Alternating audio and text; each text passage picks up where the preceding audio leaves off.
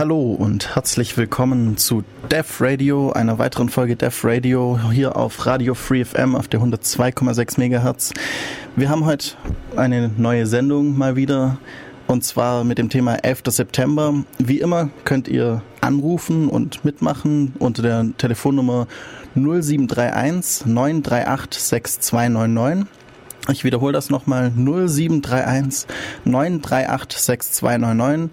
Zudem haben wir natürlich unseren Chat online auf irc.in-ulm.de, dort im Channel Def Radio. Wir sind auf Twitter def-radio und äh, natürlich unsere Webseite defradio.de. Dort könnt ihr äh, im Gästebuch Einträge hinterlassen oder auch geht nicht so schnell direkt in die Sendung, aber falls ihr danach noch Hinweise habt, radio.ulm.ccc.de und noch eine kleine Anmerkung, bevor wir jetzt zur Sendung starten. Wir haben dieses Mal keine freie Musik in der Playlist, sondern nur GEMA-Musik. Wir werden auf jeden Fall auf die Webseite schreiben, welche Musik wir gespielt haben, aber im, im Podcast wird die Musik nicht vorhanden sein. Ihr könnt sie dann euch ja so anhören. Ja, wir haben heute das Thema 11. September und hab, ich habe da zwei Gäste hier im Studio, nämlich den Julian. Hallo. Und den Georg. Hallo.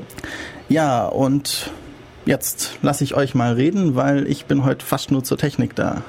Viel Spaß. Ja, hallo. Ähm, wir bedanken uns das erste Mal, dass wir hier senden dürfen. Äh, wir haben nämlich die Anfrage gemacht, ob wir senden dürfen und ähm, das wurde uns auch gleich erlaubt.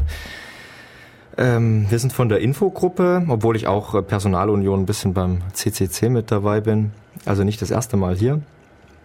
Und wir haben uns gedacht, 11. September, Radioslot, das wäre doch schön, äh, zum 11. September. Und ja, der 11. September ist ein sehr äh, krasser Tag, um es so zu sagen. Ähm, das Thema ist 11. September 1973, ähm, der Sturz des demokratischen, der demokratisch gewählten Regierung von Allende.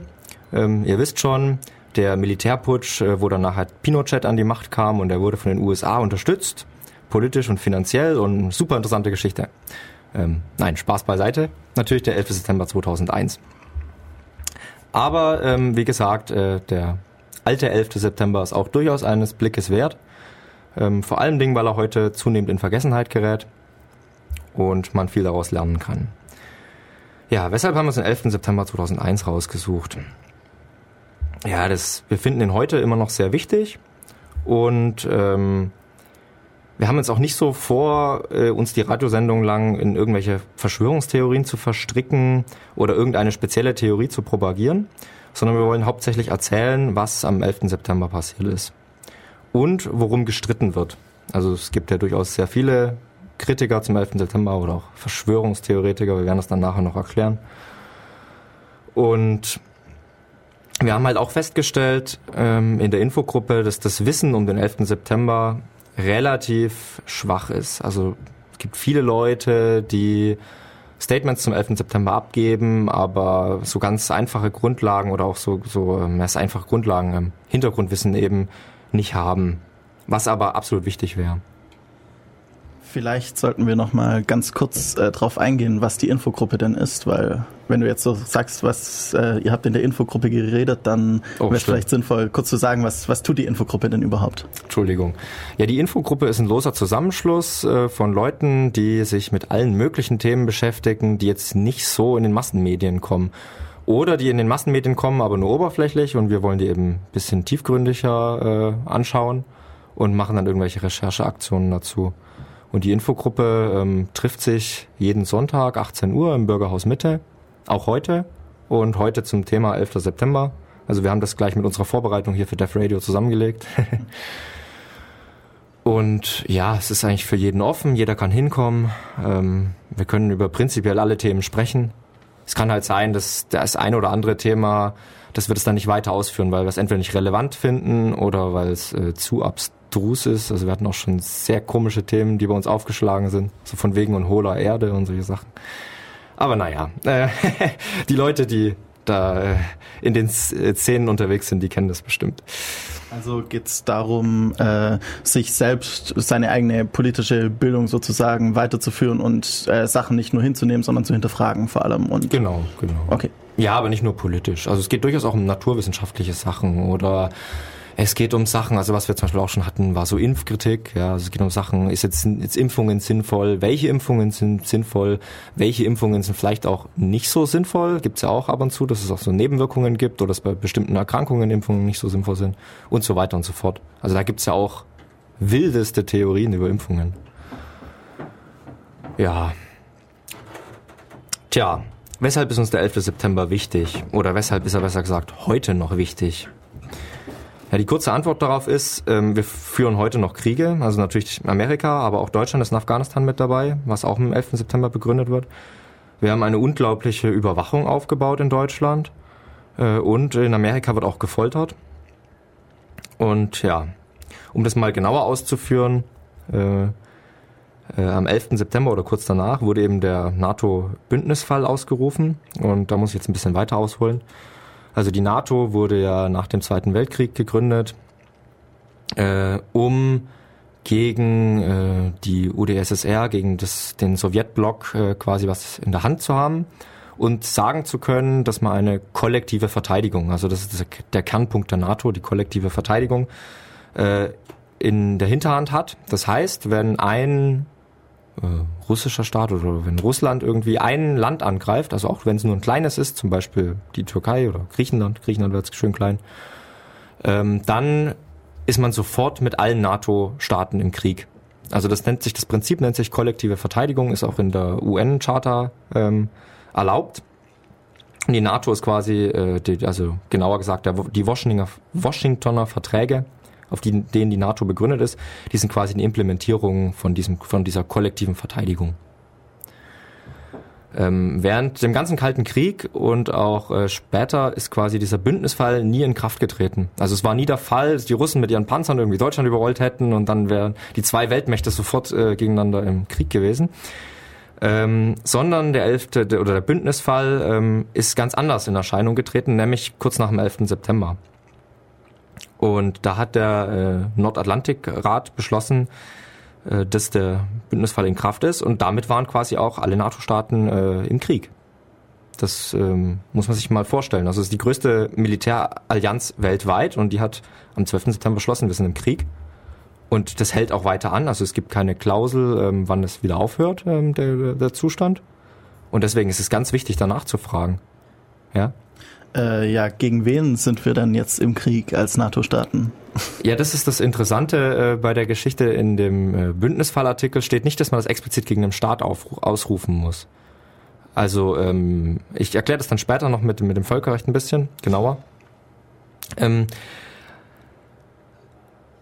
aber es, es, äh, es ist da nur drin geregelt, dass es quasi erkannt wird, ein, ein, äh, ein bewaffneter Angriff zu sein und dann wird der Fall ausgerufen und dann sind die Mitgliedstaaten verpflichtet ähm, zu helfen. Äh, was ich jetzt auf jeden Fall sagen wollte, es ist ganz wichtig danach zu schauen.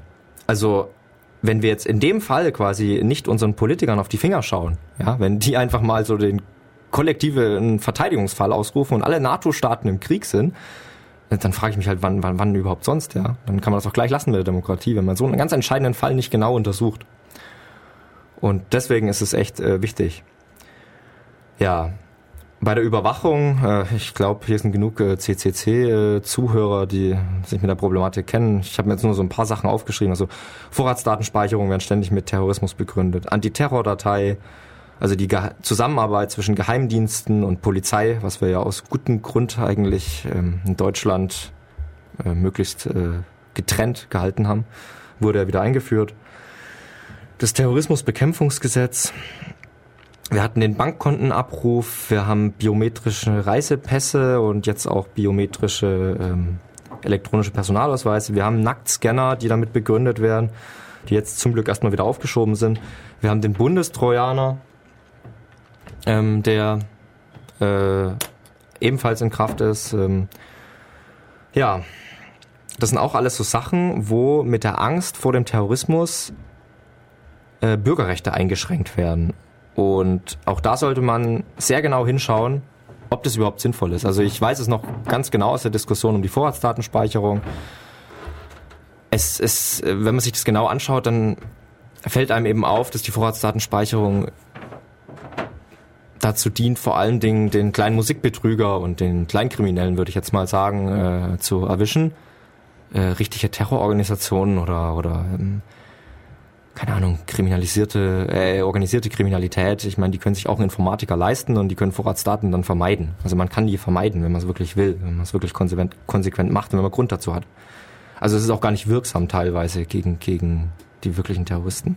Und deswegen sollte man echt genau hinschauen. Und auch natürlich auf die Begründung. Ja, Gibt es überhaupt so einen Terrorismus und äh, wie schlimm ist der? Also das ist auch noch so eine Frage, ja. Ist es überhaupt verhältnismäßig? Die Verhältnismäßigkeit muss geboten sein.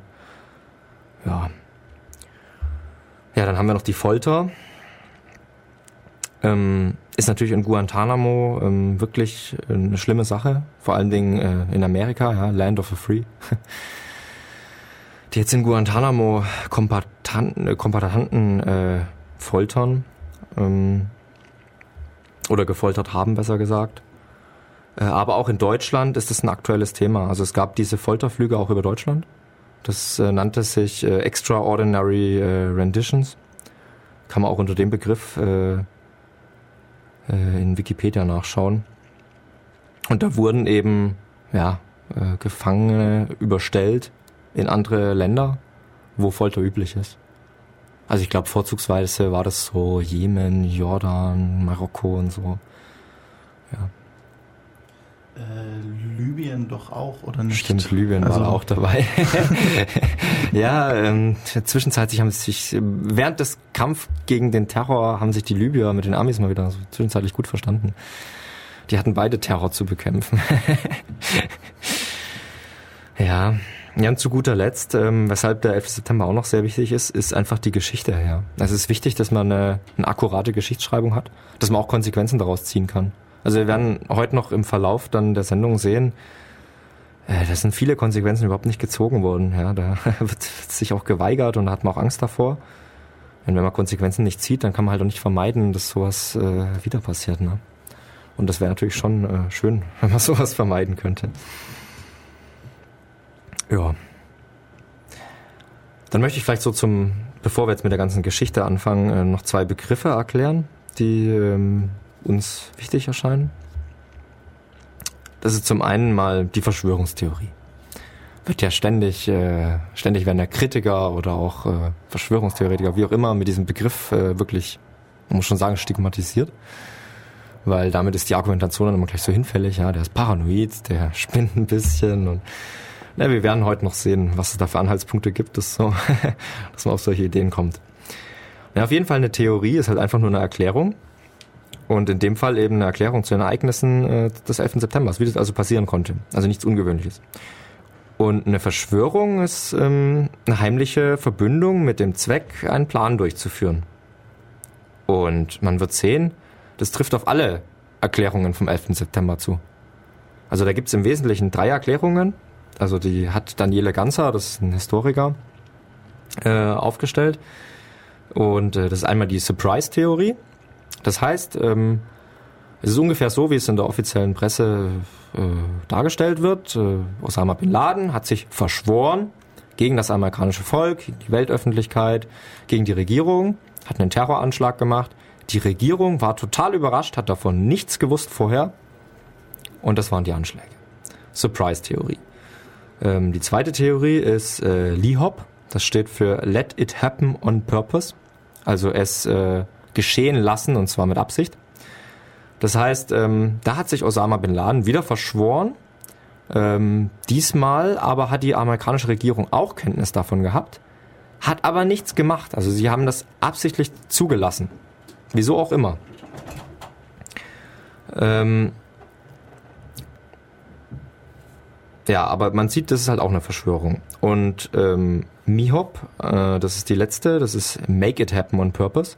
Das würde bedeuten, Osama bin Laden oder die, die angeblichen Terroristen, die haben damit gar nicht so viel zu tun, ähm, sondern die wurden quasi nur benutzt und eigentlich geplant und organisiert wurde das von Elementen der amerikanischen Regierung oder von den Geheimdiensten. Das ist natürlich äh, ja, sehr brisant. Ähm, natürlich sind beide, also beide letzteren, Lihop und Mihop, sind beides sehr brisante Theorien, weil beides mal hätte sich die Regierung unglaublich strafbar gemacht und äh, da sehenden Auges äh, zugeschaut, mit welch, aus welchen Gründen auch immer. Aber man sieht, es sind alles drei Verschwörungen. Das heißt, dieser, dieser Begriff der Verschwörungstheorie, der trifft auf alle drei Theorien zu. Ist eigentlich hinfällig. Ist eigentlich egal zu sagen, ja, du bist Verschwörungstheoretiker. Man kann also gut sagen zu Obama, er ist Verschwörungstheoretiker, weil seine Theorie basiert auf der Verschwörung von Osama bin Laden gegen die Regierung und gegen das Volk. Georg, äh, wir sollten vielleicht noch dazu sagen, dass wir uns auch noch nicht sicher sind, welche von diesen drei Theorien jetzt ähm, die, die richtige ist. Ähm, wir haben uns jetzt zwar viel angeschaut, aber so wirklich wissen wir auch nicht, welche Theorie jetzt die, die einzig wahre ist. Ja? Ja, also das ist auch, wir werden sehen, also wir zeigen heute eine ganze Menge von Indizien und da wird man halt feststellen können, man kann die eine oder andere Theorie dann so, die macht dann auf einmal Sinn. Ja, also da, da sieht man auf einmal, ah, stimmt. Das, das spielt in die Richtung. Und dann bei dem anderen sieht man wieder, ah, vielleicht geht's lieber in die Richtung und so. Das ist schwierig. Und naja, äh, es ist auf jeden Fall wichtig, sich das genau anzuschauen und Fragen zu stellen.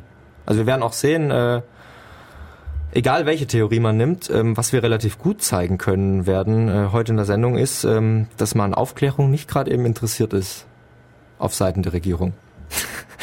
äh, welche Theorie das dann bevorzugt, das kann sich dann jeder selber denken. Genau, da wird nachher jeder selber so seinen Favoriten vielleicht haben. Ja, wir haben es natürlich auch, aber Schauen ja, wir mal weiter. Also ich jetzt gar nicht so. Also, ja, Surprise ist halt ein bisschen komisch, aber naja. naja.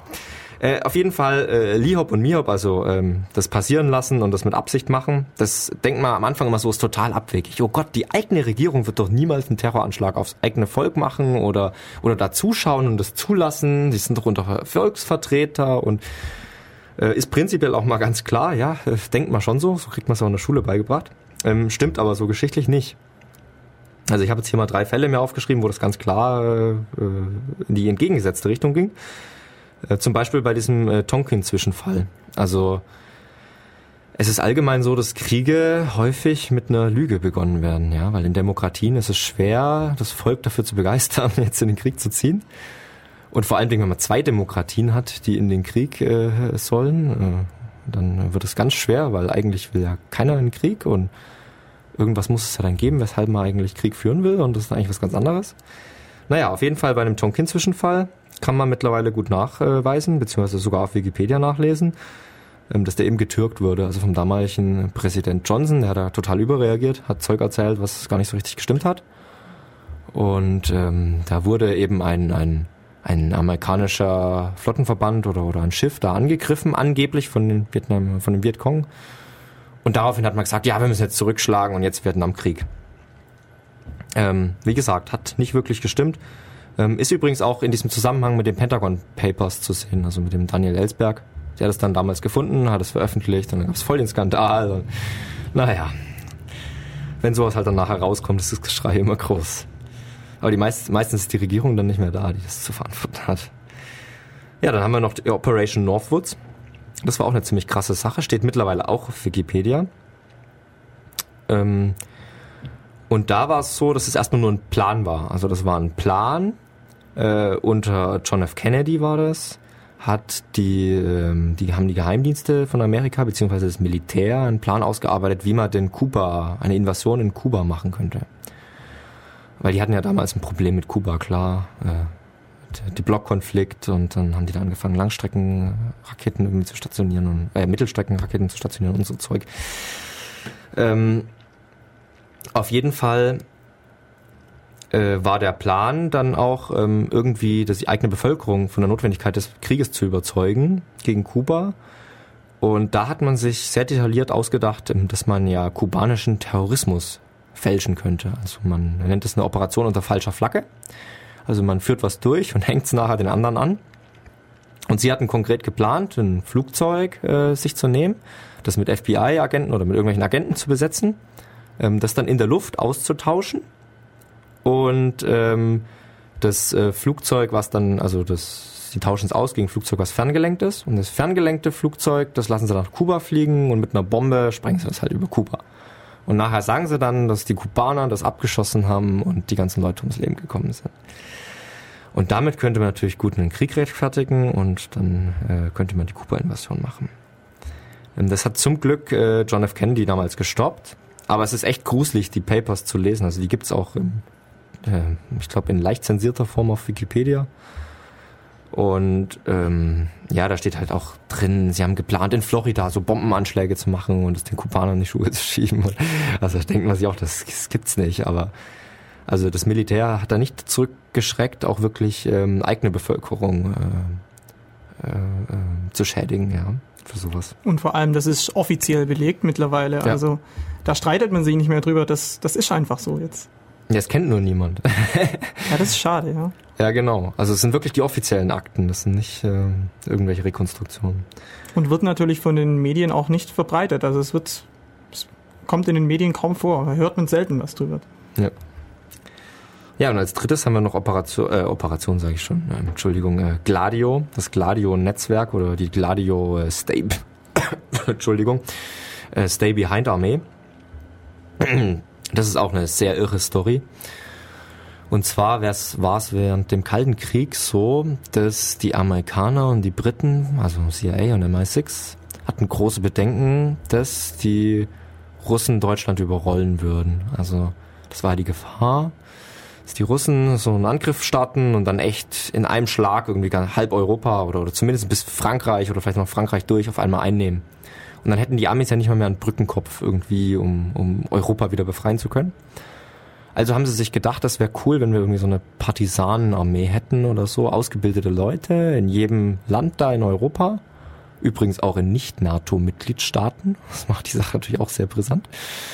Ähm, und diese Guerilla könnten dann ja mit einer guten Ausbildung und einem entsprechenden Netzwerk und entsprechenden Waffen Widerstand leisten und äh, vor allen Dingen auch so einen Brückenkopf für die Amis bilden. Also wenn die dann landen würden, dann hätten die schon mal so irgendwie so ein paar Leute, die, die äh, auch irgendwie die Soldaten da unterstützen würden. Ja, und dafür wurden echt massiv Leute ausgebildet. Also ähm, das ist bekannt geworden hauptsächlich äh, in Italien, weil da gab es äh, ein, eine Untersuchung dazu. Und es war eben so, in Italien gab es auch viele Anschläge von äh, den Linken damals, also von Linksextremisten würde man heute sagen. Und es wurde dann halt festgestellt, die wurden den größtenteils, also größtenteils bewiesenermaßen in die Schuhe geschoben. Das heißt, es waren eher rechtsextreme Netzwerke, die da Anschläge verübt haben und äh, das dann nachher den äh, Linken in die Schuhe geschoben haben, worauf natürlich die Linken äh, nicht die Wahlen gewonnen haben. Also das war immer das Problem in Italien. Die waren damals so ein bisschen äh, Richtung Kommunismus orientiert. Und wenn die natürlich irgendwie eine demokratische äh, kommunistische Regierung gekriegt hätten, dann wären die natürlich sofort aus der NATO ausgetreten. Und das hat halt den Amis überhaupt nicht gepasst und das hat auch der ganzen NATO nicht gepasst. Und es gibt halt schon so ein Motiv ab, wo man sagt, ähm, ja, äh, sie wollten verhindern, dass ähm, da die Kommunisten an die Macht kommen. Und das ist mittlerweile relativ gut belegt. Also man kann die Verbindung zu diesen rechtsextremen Netzwerken und äh, dieser NATO-Organisation Gladio ähm, relativ gut belegen. Das hat Daniele Ganzer an seiner Doktorarbeit gemacht. Ähm, das, ähm, da ist ein Buch draus geworden, das nennt sich äh, äh, Geheimarmeen der NATO. Und ja, kann ich sehr empfehlen. Also ich habe die Kapitel zu Deutschland gelesen und die allgemeinen und Griechenland soll auch ganz, äh, ganz, ganz äh, irre sein, was da gelaufen ist. Also Wahnsinn. In Deutschland gab es Gladio übrigens auch. Das hieß Technischer Dienst. Und ähm, ja, das war im BDJ drin. Also das war so eine Nachfolgeorganisation vom BDJ. Und der Technische Dienst war dann quasi das Gladio. Und es gab in Deutschland auch einen Anschlag, der ähm, mit Gladio in Verbindung gebracht wird. Das ist nämlich das Oktoberfest-Attentat. Und wenn man sich das genauer anschaut, dann sieht man da schon so äh, Indizien. Also es gab da so eine rechtsradikale Gruppe. Also das war überhaupt bei Gladio ähm, mehr oder weniger Standard, dass man Rechtsradikale dafür genommen hat, weil die sich natürlich nicht mit den Kommunisten verbinden würden. Und diese rechtsradikale Gruppe, das war die Wehrsportgruppe Hoffmann. Und ähm, einer der Personen, die da aktiv war, die hat dieses Attentat, also die ist bei dem Attentat gestorben und ähm, die offizielle Straßenvollzug sagt eben, dass das der Attentäter war. Und ähm, es sind dann später auch unglaublich viele Waffenlager in Deutschland gefunden worden von dem Gladio. Also muss man sich richtig krass vorstellen. Also die hatten da richtig äh, MGs und äh, Maschinengewehre und äh, tonnenweise Handgranaten und Sprengstoff rumliegen. Also so im Wald verbuddelt gab es extra Leute, die gewusst haben, wo das ist und schon irre. Und vor allem die Regierung wusste ja nichts davon. Äh, ja, also das war auch Wahnsinn. Also das Parlament hat davon gar keine Ahnung gehabt. Und ähm, eingeweiht waren angeblich nur ähm, die Bundeskanzler bzw. der Bundespräsident. Also so Adenauer, Willy Brandt und so, die haben es alle gewusst und nicht gesagt. Das ist natürlich auch krass. Ja, also ich würde sagen, wir stellen auf jeden Fall auch noch die Buchhinweise, wenn ihr welche habt, auch noch auf die Homepage, damit dann alle nochmal sich selbst da nachlesen können, was es denn so tolle Sachen gibt, auch ein bisschen weiter weg vom 11. September. Ja, das sind klar. zusätzliche Sachen. Können wir auch machen, ja. kein Ding. Ja, ähm, Ja, ich glaube, wir hätten auch die Radioshow mit, mit Gladio füllen können. Also ja, ja, das, das, also das Thema 11. September ist eh riesengroß. Also das werdet ihr heute noch merken. Ich hoffe überhaupt, dass wir durchkommen. Ähm, aber wenn ihr Fragen habt, ihr könnt trotzdem anrufen und ähm, dann können wir das auch diskutieren. Dann lassen wir halt am Ende das eine oder andere weg. Ja, ähm, zur zweiten Definition, also soweit zum Thema Verschwörungstheorie und ähm, Surprise, Lee-Hop und Me-Hop. Das, die zweite Definition ist Terrorismus. Man hört ja immer wieder, Terrorismus sei so schwer zu definieren.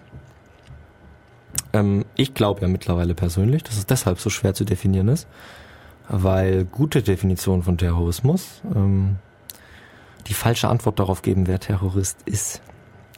Das schreibt doch Noam Chomsky schön in seinem Buch Media Control. Und da hat er eine Definition drin, ähm, die äh, US-Gesetzestexten entnommen ist, beziehungsweise Armeehandbüchern. Und die geht wie folgt. Ähm, Terrorismus ist die kalkulierte Anwendung oder Androhung von Gewalt, um durch Einschüchterung, Zwang oder Furchteinflößung Ziele zu erreichen, die ihrem Wesen nach politisch, religiös oder ideologisch sind. Also man sieht, relativ allgemein, ähm, geht auch äh, unterhalb von Staaten, also Staaten untereinander. Ähm, ja, also ich finde die Definition ziemlich treffend. Noam Chomsky fand die auch ziemlich treffend und Auch äh, Staaten gegen Volk und sowas sind ja auch dann Terrorismus nach der Definition. Also wenn jetzt ein Staat das Volk unterdrückt, durch Gewaltandrohungen irgendwie, man weiß, wenn man was gegen den Staat sagt, dann bekommt man irgendwie, kommt man ins Gefängnis, wird geschlagen, zum Beispiel auch in China oder sowas, man wird verschleppt, dann ist das ja eigentlich auch Terrorismus. Ja, Staatsterrorismus, den Begriff gibt's ja auch, klar. Auch wenn es äh, manchmal nicht so beachtet wird. Also das äh, fand ich auch lustig. Ich habe mir vorher so Bücher ausgeliehen zum 11. September in der Bibliothek, in, in, äh, also hier in der Stadtbibliothek in Ulm. Und da gab es auch ein Buch, ähm, äh, ich weiß leider nicht mehr, wie der Autor hieß, aber das war jemand von der Rand Corporation. Also die Rand Corporation ist so, eine, so ein Think Tank von den Amerikanern. Und äh, der hat das Thema Terrorismus behandelt und da stand vorne noch so ein Klappentext drin, das ist das Standardwerk für Terrorismus und so. Und dann blättert man so Inhaltsangabe durch und dann sieht man so, hm, da gibt's irgendwie Terrorismus, Guerillaterrorismus und, und Islama, äh, islamischen Terrorismus und äh, was gab's denn noch? Politischen Terrorismus und was ich alles, alle, alle möglichen Terrorismusarten so aufgeführt sind in Verzeichnis, aber kein Staatsterrorismus. Haben wir auch gedacht, hm, naja. Ja. Ja, was ist denn am 11. September überhaupt passiert? Also wir haben jetzt hier eine ziemlich längliche Liste von, von Sachen, äh, die da so stattgefunden haben und wir wollen jetzt einfach mal so ein bisschen durchgehen, erzählen, was da passiert ist und äh, da nebenbei eben auch klar machen, was so die Streitpunkte sind. Wo, wo kommen die Verschwörungstheorien überhaupt alle so her oder was, was meinen die Kritiker überhaupt damit, wenn sie irgendwas da sagen? Ja, und es ist natürlich viel mehr passiert, als im Allgemeinen von den Medien berichtet wird. Oder was die meisten Leute im Kopf haben. Ja, das. Wir haben uns mal dazu entschieden, anzufangen mit den vier Flugzeugen, die von 19 äh, mutmaßlichen Attentätern entführt wurden. Also es gibt da noch eine unendlich lange Vorgeschichte. Aber das werden wir dann so ein bisschen peu à peu, wenn es notwendig ist, erklären. Ja. Also es werden äh, vier Flugzeuge von 19 Leuten entführt, äh, diesen mutmaßlichen Attentätern. Und ja, diese Flugzeuge ähm, werden gehijackt und fliegen dann ein bisschen Umwege teilweise, ähm, schalten ihre Transponder ab äh, und beziehungsweise äh, programmieren die um. Was vielleicht noch ganz interessant ist bei diesen Transpondern, ähm, die schalten die, also drei von den vier Flugzeugen schalten die Transponder äh, im Radarloch ab. Also komisch, wie die Terroristen wussten, wo jetzt genau die Radarlöcher in den USA sind. Also die fliegen da extra rein, einen riesen Umweg, schalten da den Transponder ab und ähm, sind dann quasi auf dem Radar nicht mehr zu finden. Ja, könnte natürlich auch alles Zufall sein. Also für mich war das halt auch eine ganz neue Information. Also wir haben das aus der Hintergrundzeitschrift, die können wir sehr empfehlen. Ähm, die haben sich mal die Arbeit gemacht, eben die Radar, ähm, äh, wie soll man sagen, die Radarabdeckung in Amerika zu analysieren von zivil und militärisch. Und die haben halt festgestellt, nicht überall in Amerika gibt es volle Radarabdeckung. Und interessanterweise in den Streifen, wo es keine Radarabdeckung gibt, da wurden dann die Transponder abgeschaltet. Und das sind also nicht viele Flächen, wo keine Radarabdeckung ist. Ja, stimmt. Das sind echt schmale Streifen. Ähm, ja, könnte natürlich auch alles Zufall sein, klar. Natürlich. Ja, dann haben wir 8.46 Uhr. Also wenn wir Uhrzeiten nennen, dann ist es immer Ortszeit New York. Ähm, also Amerika.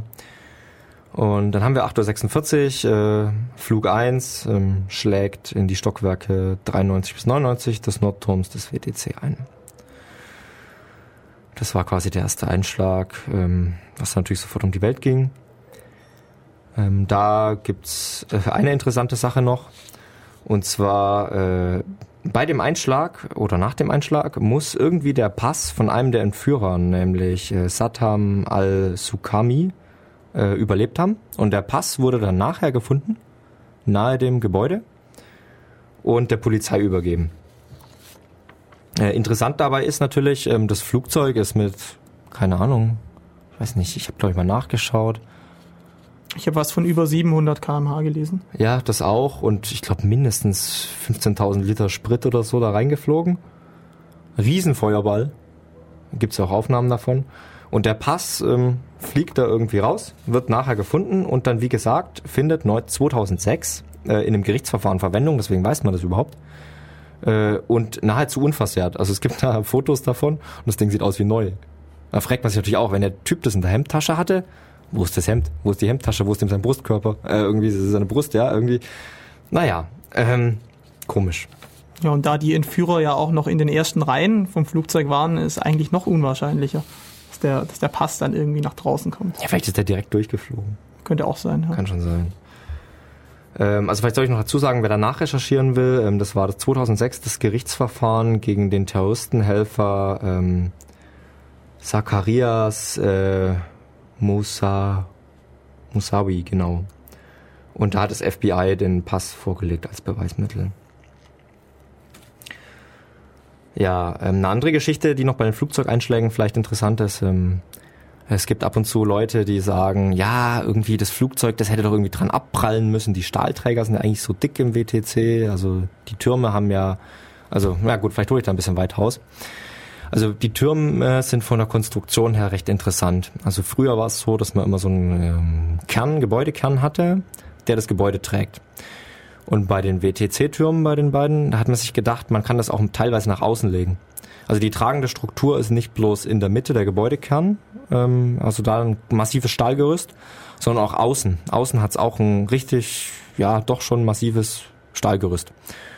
Und ähm, da gibt es eben einige Leute, die sagen, ja, die waren 12 Zentimeter dick, die Stahlträger, und eine Alumaschine kommt da nicht durch. Und da kann man natürlich zwei Sachen dazu sagen. Äh, erstens waren die nicht 12 Zentimeter dick. Ich habe da nämlich nachgeschaut. ähm, die waren maximal, ähm, also das, was ich rausgefunden habe, war einmal, es gibt zwei verschiedene Quellen, die ich gefunden habe. Einmal ähm, Andreas von Bülow, der hat da irgendwie nachrecherchiert in seinem Buch ähm, CIA und der 11. September. Und der sagt, dass die Stahlträger unten am Turm 10 Zentimeter dick waren und oben aber nur 0,6 Zentimeter, also 6 Millimeter nur. Das heißt, die haben das echt geschickt gemacht. Also die Stahlträger sind unten einfach dicker, weil man da natürlich auch mehr äh, Beanspruchung hat und oben einfach dünner. Und die Zahlen, die ich gefunden habe, war ähm, im, Internet, da gibt's so eine WTC ähm, ähm, Structure äh, Webseite, die versucht eben möglichst genaue Architekturdaten über das WTC, äh, vor allem relevante Architekturdaten herauszufinden.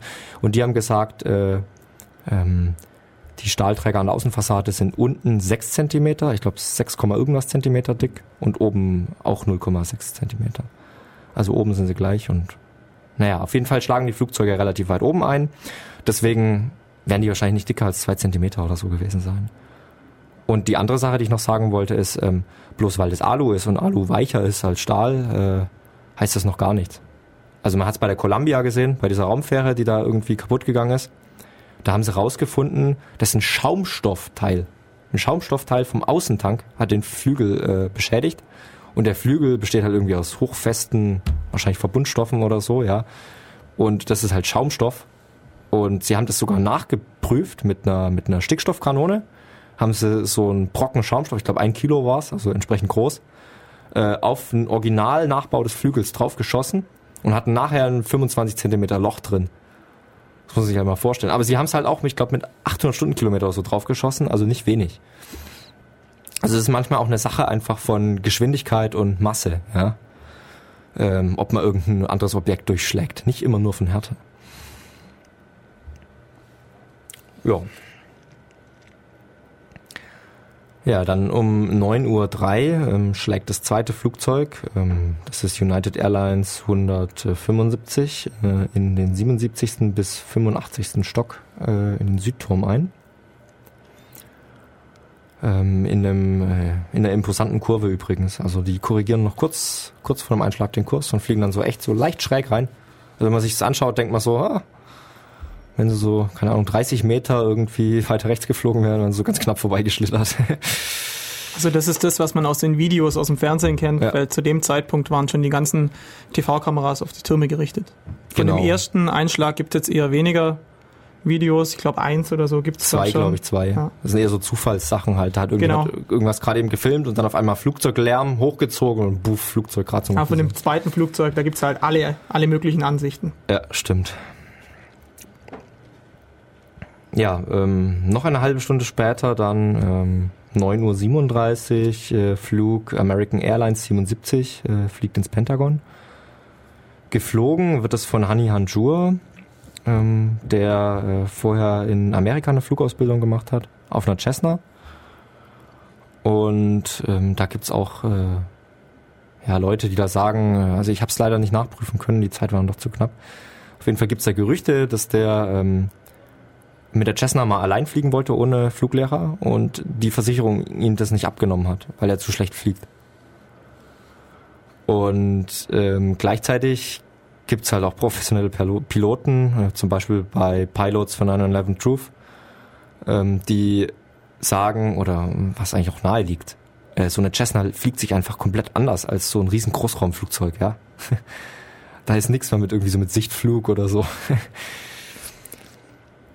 naja, auf jeden Fall denkt sich Hani Hanjour, ähm, er äh, fliegt dann so nach Washington. Entschuldigung. Er fliegt da halt äh, Richtung Pentagon. Und er kommt dann nahe Pentagon und denkt sich so, na, jetzt so direkt reinfliegen, macht er nicht.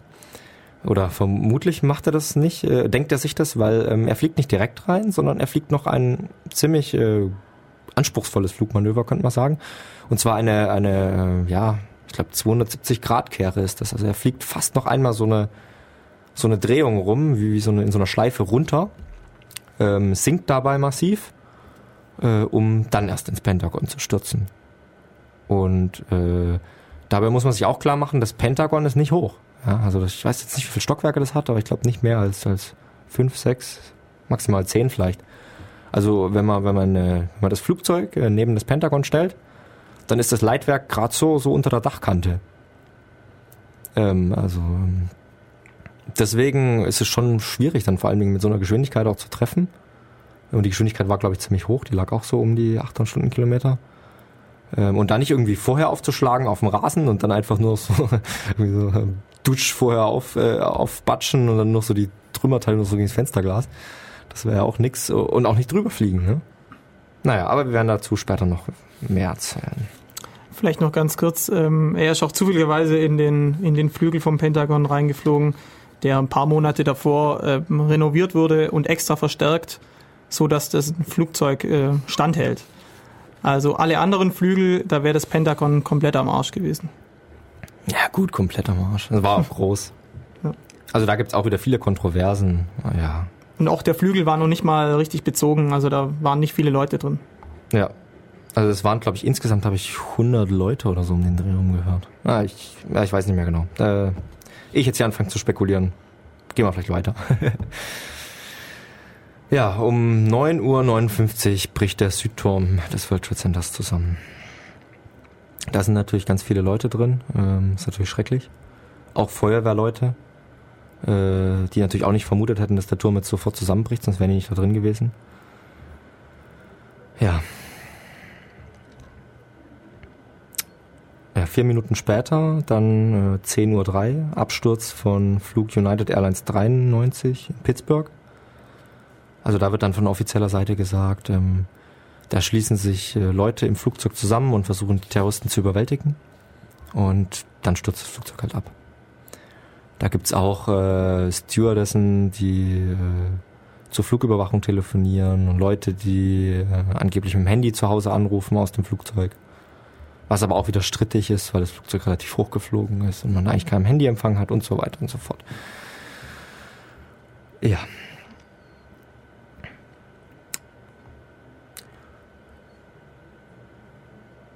Dann ähm, nochmal gut 20 Minuten später stürzt der Nordturm ein. Ähm, und dabei wird WTC 7 an einer Ecke beschädigt. Und beginnt auch zu brennen. Also das ist allgemein so. Also ähm, da sind von den Einstürzen, sage ich jetzt mal, der beiden hohen Türme, sind ziemlich viele Trümmer auch nach außen geflogen.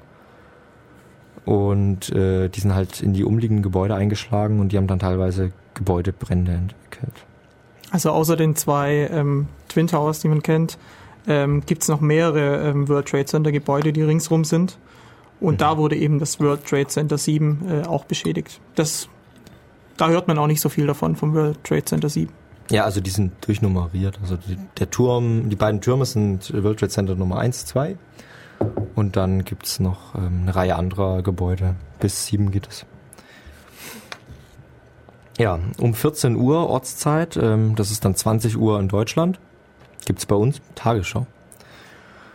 Und in der Tagesschau wird schon über Täter spekuliert. Also ich habe mir die vorher extra nochmal angeschaut. Die Tagesschau vom 11. September gibt's leider nicht mehr im offiziellen Archiv der ARD, sondern nur auf YouTube. Auch komische Sache. Wahrscheinlich müssen die das wieder irgendwann löschen wegen irgendwelchen komischen Staatsverträgen. Naja.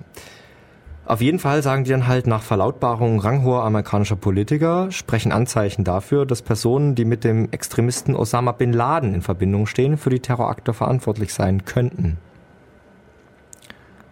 Ähm, das ist halt schon irre. Dass mal quasi äh, vier Stunden nach den, nachdem äh, da, die beiden Türme zusammengestürzt sind, äh, bei uns in Deutschland schon ja auf bin Osama bin Laden spekuliert. Also das war echt ähm, ultra schnell in den Medien. Ja. Ähm, Nochmal drei Stunden, dreieinhalb Stunden später. Ähm, ach nein, Entschuldigung, ich wollte noch was zu Osama bin Laden sagen, genau. Weshalb ist er überhaupt äh, so brisant und weshalb wurde da überhaupt drum spekuliert? Osama bin Laden ist ja kein neues Gesicht, ja, auch nicht für die Amerikaner. Äh, die haben den äh, schätzen gelernt und sogar selber ausgebildet. Also die CIA hat den auch ausgebildet. Und zwar damals in Afghanistan als es gegen die Russen ging. Die Russen hatten, waren in Afghanistan im Krieg und Amerika hatte natürlich was äh, gegen die Russen, war ja klar. Und dann haben sie sich so gedacht, ja, the enemy of our enemy is our friend. also äh, schauen wir doch mal, wer da alles Feind ist äh, von den Russen in, in Afghanistan. Und da gab es eben diese netten islamischen, islamisch geprägten äh, Guerillakämpfer, und denen hat man dann durchaus auch Waffen geliefert und die ausgebildet, dass die besser gegen die Russen kämpfen können. Und da war Osama bin Laden eben mit dabei.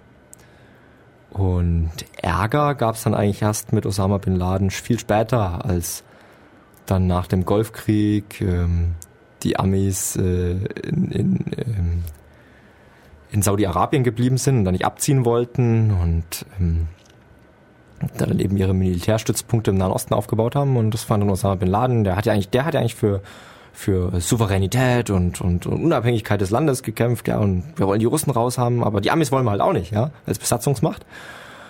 Und das, das fand er halt nicht mehr gut und dann hat er halt gesagt, ja, dann geht's jetzt halt gegen die Amis. Und dann haben die Amis halt gesagt, ja, dann bist du nicht mehr unser Freund, sondern unser Feind. Und seitdem gibt's da äh, Zoff. Wobei die Familie Bin Laden äh, durchaus aner anerkannte Geschäftspartner äh, waren oder sind. Ähm, das werden wir später noch erzählen. Auf jeden Fall war Bin Laden eben kein, kein neuer Verdächtiger. Außerdem gab es auch schon 1993 äh, einen Anschlag auf ähm, das World Trade Center. Also auf einem der beiden Türme. Äh, und der wurde auch Bin Laden zugerechnet, obwohl das sehr strittig ist. Also da ähm, habe ich auch sehr komische Sachen dazu gelesen. Also da war das auch so, dass äh, die hatten jemanden dabei, der den Sprengstoff äh, mit hergestellt hat für den Anschlag, weil die halt eine Bombe da im, im Untergeschoss vom WTC gezündet haben, eine Autobombe. Und dieser Mensch ist halt vorher zum FBI gegangen und hat gesagt, ja, ähm, wir machen da einen Anschlag und so. Äh, tauscht bitte den Sprengstoff vorher aus, bevor wir das dann wirklich tun. Also der war eigentlich ähm, nicht äh, kein Terrorist, sondern halt äh, hat sich dann als Informant äh, fürs FBI zur Verfügung gestellt. Und das FBI äh, hat sogar gesagt, ja, ja, ist in Ordnung. Und der hat sich das sogar auf Ton aufgenommen, also der hat sich da abgesichert. Ähm, das liegt vielleicht auch mit seiner Erfahrung zusammen, weil der war vorher im pakistanischen Geheimdienst, war das, glaube ich, tätig. Also es war auch kein unbeschriebenes Blatt in der Geschichte. Und ähm, der hat das, wie gesagt, hat sich das sogar äh, ähm, äh, bestätigen lassen oder hat sich selbst ähm, gesichert, die Dokumente, dass das ausgetauscht wird. Und dann kurz vor dem Anschlag 93 ähm, hat das FBI dann äh, ihn für unglaubwürdig eingestuft, hat nichts ausgetauscht und dann ist das Ding halt hochgegangen. Und das war halt auch eine ziemlich krasse Autobombe. Also das hat, glaube ich, fünf Stockwerke oder so beschädigt. Es ging auf jeden Fall mehrere Stockwerke nach oben, ja. Ja, also die wurden schon massiv beschädigt. Die haben dann auch nachher echt Reparaturarbeiten machen müssen. Und es gab, glaube ich, tausend Verletzte. Also das war ja. äh, schon krass. Und das hat man nachher eben Bin Laden zugerechnet. Und deswegen war Bin Laden vielleicht auch ähm, wieder so direkt äh, präsent. Ja. Ja, nach der Tagesschau um 14 Uhr Ortszeit New York, ähm, beziehungsweise 20 Uhr in Deutschland dann, äh, passiert um 17.20 Uhr äh, noch was, was die wenigsten Leute wissen. Nämlich ähm, nach sieben Stunden Brand äh, durch, ein kleiner, das waren kleinere Bürobrände, äh, im WTC 7 Gebäude. Und das ist kein kleines Gebäude. Also das ist im Gegensatz zu den restlichen WTC-Gebäuden nicht so, keine Ahnung, zehn Stockwerke Flachbau oder so, sondern das ist wirklich ein Wolkenkratzer auch gewesen, äh, über 80 Meter hoch. Und ähm, das ist dann spontan äh, eingestürzt äh, und äh, ja, innerhalb von wenigen Sekunden vollständig. Und das, obwohl diese Bürobrände eben sich nur über diese Einschlagsbeschädigung so mehr oder weniger erstreckt haben. Und ähm, ja, diese Einschlagsbeschädigung also von diesem Stahlträger oder von den Trümmern, die da runtergeflogen sind, die war auch nicht so groß. Also das kann man auch mittlerweile im offiziellen Untersuchungsreport nachlesen. Entschuldigung. Ja, wir sind jetzt soweit sozusagen damit schon mal durch, was jetzt genau am 11. September so passiert ist.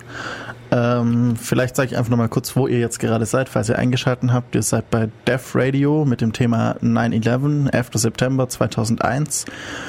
Und ihr könnt natürlich mitmachen. Wir warten immer noch gerne auf Anrufe äh, 0731 938 6299.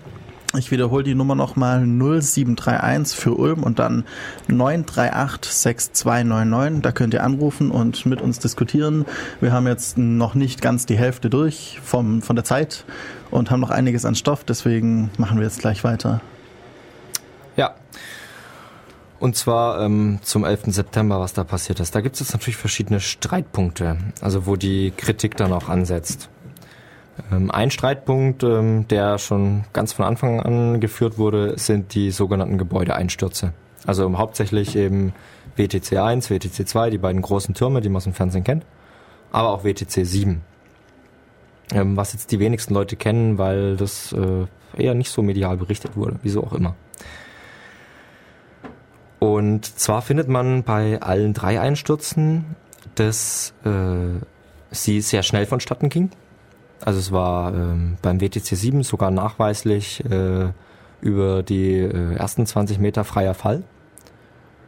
Ähm, auch bei den äh, WTC 1 und 2 Türmen sieht man, wie Trümmerteile rausgestoßen werden, die Trümmerteile nach unten fliegen und das Gebäude quasi mehr oder weniger gleich, gleich schnell einstürzt. Also nicht ganz, also ein bisschen langsamer als freier Fall, ähm, aber es stürzt relativ schnell ein. Ähm, zudem hat man eine ziemlich krasse ähm, Staubbildung. Also es wurde richtig, es gibt eine richtig zentimeterdicke Staubschicht dann nachher in New York. Und es wird ähm, dieser ganze Beton, der da verbaut wurde, quasi pulverisiert. Ja, also das ist überhaupt auch so eine Geschichte. Ähm, Es gibt dann auch Aussagen von, von äh, Aufräumhelfern, die sagen, äh, das größte Teil, was sie jemals von irgendeinem elektronischen Gerät oder von irgendeinem Computer oder was auch immer da drin gefunden hätten, das wäre ungefähr die Hälfte von, ähm, von einer Eingabetastatur von, einem, von einem Telefon gewesen. Also es ist halt schon komisch, wenn man Gebäude, wenn ein Gebäude einstürzt, geht man davon aus, dass eigentlich alle Strukturen so halten bleiben. Also das, was halt kaputt geht, geht kaputt. Aber ansonsten sieht es so aus, als hätte man das Gebäude halt so ein bisschen zusammengedrückt. Ja? Also wären die ganzen Hohlräume halt weg. Aber die ganzen Computer und so, das wird halt schon noch irgendwie, wird schon noch so da bleiben. Ähm also da äh, ist halt die Frage, ja, wieso wurde das alles so pulverisiert? Wieso ging das alles so schnell? Ähm, eine andere Geschichte ist, ähm, der Weg des größten Widerstandes wird auch als Argument angeführt. Also wieso sind die Türme nach unten gestürzt? Also das sieht man auch bei dem ersten Turm, der einstürzt. Da ähm, neigt sich die Spitze erst, also über dem Einschlag ähm, kippt es so ein bisschen, also ein bisschen, es kippt ziemlich stark. Ich glaube so, die Architects und Engineers von 9-11 Truth haben das mal nachgemessen, das war ungefähr so 20 Grad. Also schon ein ganzes Stück. Und dann denkt man so, jetzt bricht die obere Hälfte ab. Aber genau in dem Moment bricht quasi der ganze Rest zusammen und die fällt eben nicht so seitlich runter, sondern die stürzt noch so mit dem Rest zusammen. Also das ist auch so eine Frage, da fragt man sich halt, ja, wenn das abbricht, wieso fällt es dann genau in die Richtung, wo eigentlich der meiste Widerstand ist, weil da die ganze Struktur vom, vom bestehenden Gebäude noch im Weg ist. Wir werden dann nachher auch die offiziellen äh, Versionen erklären, wieso das so war oder eben auch nicht. Auf jeden Fall ist das eben auch ein Kritikpunkt äh, von den Kritikern. Und ähm, es gibt noch Berichte über Explosionen, sehr viele, ähm, sowohl vor dem Einsturz ähm, als auch während dem Einsturz. Ja, für mich hört sich das irgendwie an nach so einer kontrollierten Sprengung. Wenn man irgendwo ein Hochhaus hat, das am besten keine anderen Hochhäuser kaputt machen darf, dann sollte das ja möglichst nach unten fallen und dann sprengt man das so gezielt, dass es in sich zusammenfällt, statt irgendwo umzuknicken. So nee. hört sich das für mich irgendwie an. Ja, das ist auch genau der Kritikpunkt äh, von den Leuten, ja. Ähm, man könnte auch andersrum fragen, ähm, was hätte besser laufen können, ja? Also wenn man jetzt die Gebäude gezielt gesprengt hätte, wenn man davon ausgeht, die wurden gezielt gesprengt, hätte man die besser sprengen können? Fast nicht, ja. Also die sind echt mehr oder weniger exzellent dazu. Okay, die haben noch andere Gebäude beschädigt und so. Das hätte man irgendwie unterlassen sollen, aber sie sind mehr oder weniger gerade nach unten in ihren eigenen Grundriss zusammengefallen. Das, was echt erstaunlich ist, weil das ist vorher noch nie passiert. Also ich kann auch jedem empfehlen, äh, sich mal vor allen Dingen das WTC 7 anzuschauen. Das ist echt offensichtlich. Ähm, da gibt's auf YouTube eine WTC 7 Compilation, nennt sich das. Und das sind irgendwie WTC 7 aus allen Perspektiven zusammengeschnitten. Also äh, sieht man dann, wie es zusammenstürzt. Und das sieht echt aus wie eine Sprengung. Also das kann man nur so sagen. Es sieht aus wie eine Sprengung. Das ist auch äh, keine eigene Meinung oder so. Ähm, äh, man kann sich das auf YouTube anschauen, so eingeben, äh, Gebäudesprengung. Dann schaut man sich 20 Gebäude an, die gesprengt wurden. Dann kann man sich nachher anschauen, äh, Building äh, äh, Collapse. Ja? Dann schaut man sich 20 Gebäude an, die irgendwie zusammenfallen. Stellt man erstmal fest, die meisten Gebäude fallen um. Ja? wegen schlechtem Fundament oder so. Und dann der Rest bleibt einfach im Ganzen, ja. Da ist nie riesen Pulverisierung oder so. Und dann muss man sich einfach eingestehen, das sieht aus wie eine Sprengung. Ist, egal, was es jetzt wirklich war, ja, es sieht zumindest so aus. Ja, und als letztes gibt's noch ziemlich viele Berichte über flüssigen Stahl. Was man auch beim, bei äh, den Türmen beobachten kann. Also kurz bevor die zusammenstürzen, bei dem einen WTC-Turm, äh, gibt's Aufnahmen, wo an der Seite wirklich arg äh, geschmolzener Stahl äh, rauskommt. Oder, naja, man sieht nicht, ob es geschmolzener Stahl ist, aber halt eine, eine glühende Masse. Und es wird eben dann vermutet, dass es Stahl ist oder vielleicht auch irgendwas vom Flugzeug. Ist ja eigentlich egal, es glüht auf jeden Fall und damit hat es eine ziemlich hohe Temperatur. Und diese hohe Temperatur, ähm, so die Kritiker, ähm, würde nicht erreicht werden, wenn es nur einen Bürobrand gäbe oder wenn man das mit Kerosin machen würde. Damit kriegt man Stahl nicht so flüssig, dass es so weißglühend wegläuft und runterfällt. Ja. Ja, dann ein weiterer Streitpunkt wäre natürlich die Luftabwehr. Also wieso ist überhaupt ähm, am 11. September, wieso hat die nicht funktioniert? Ähm, normalerweise ist es so, dass das Abfangen von Passagiermaschinen, also das ist international geregelt. Ähm, da setzt sich die Mil Militärmaschine vor die Zivilmaschine und fordert den Piloten auf, Folge zu leisten und geleitet die Maschine dann zur Landung. Das Ganze äh, hat 2011 auch schon 60 Mal funktioniert ähm, leider am 11. September eben nicht. Ähm, das Problem war, dass ähm, das Aufsteigen der Kampfjets, ähm, das hat zu lange gedauert, äh, weil eben die Startfreigabe irgendwie verzögert wurde. Äh, es stiegen dann zwar drei Maschi äh, für die letzten drei Maschinen ähm, jeweils zwei Kampfjets auf. Ähm, die haben ihr Ziel aber leider nicht mehr rechtzeitig erreicht, zumindest nach offiziellen Angaben. Ähm, bei der Maschine, die über Shanksville abgestürzt ist, ähm, da steht bis heute noch nicht ganz fest, äh, ob die Maschinen, ob die, ähm, die Kampfjets jetzt zu spät kamen oder nicht. Also es könnte auch sein, dass die von zwei F-16 Kampfjets abgeschossen wurden. Es wurden nämlich große Teile ähm, 13 Kilometer entfernt vom Absturzort äh, gefunden. Es bedeutet halt, dass die Maschine bereits in großer Höhe auseinandergebrochen sein muss oder äh, explodiert sein muss. Ja, ähm, dazu habe ich noch ein Zitat von einem Flugkontrolleur der Luftwaffe gefunden, der mal im Pentagon gearbeitet hat. Und der meint eben, in all den Jahren, in denen er im Pentagon gearbeitet hat, sei ein solcher Vorfall undenkbar gewesen. Das Fluggeschehen werde heute wie auch früher schon, im, schon auf Radarschirmen in den unterirdischen Etagen des Pentagons abgebildet.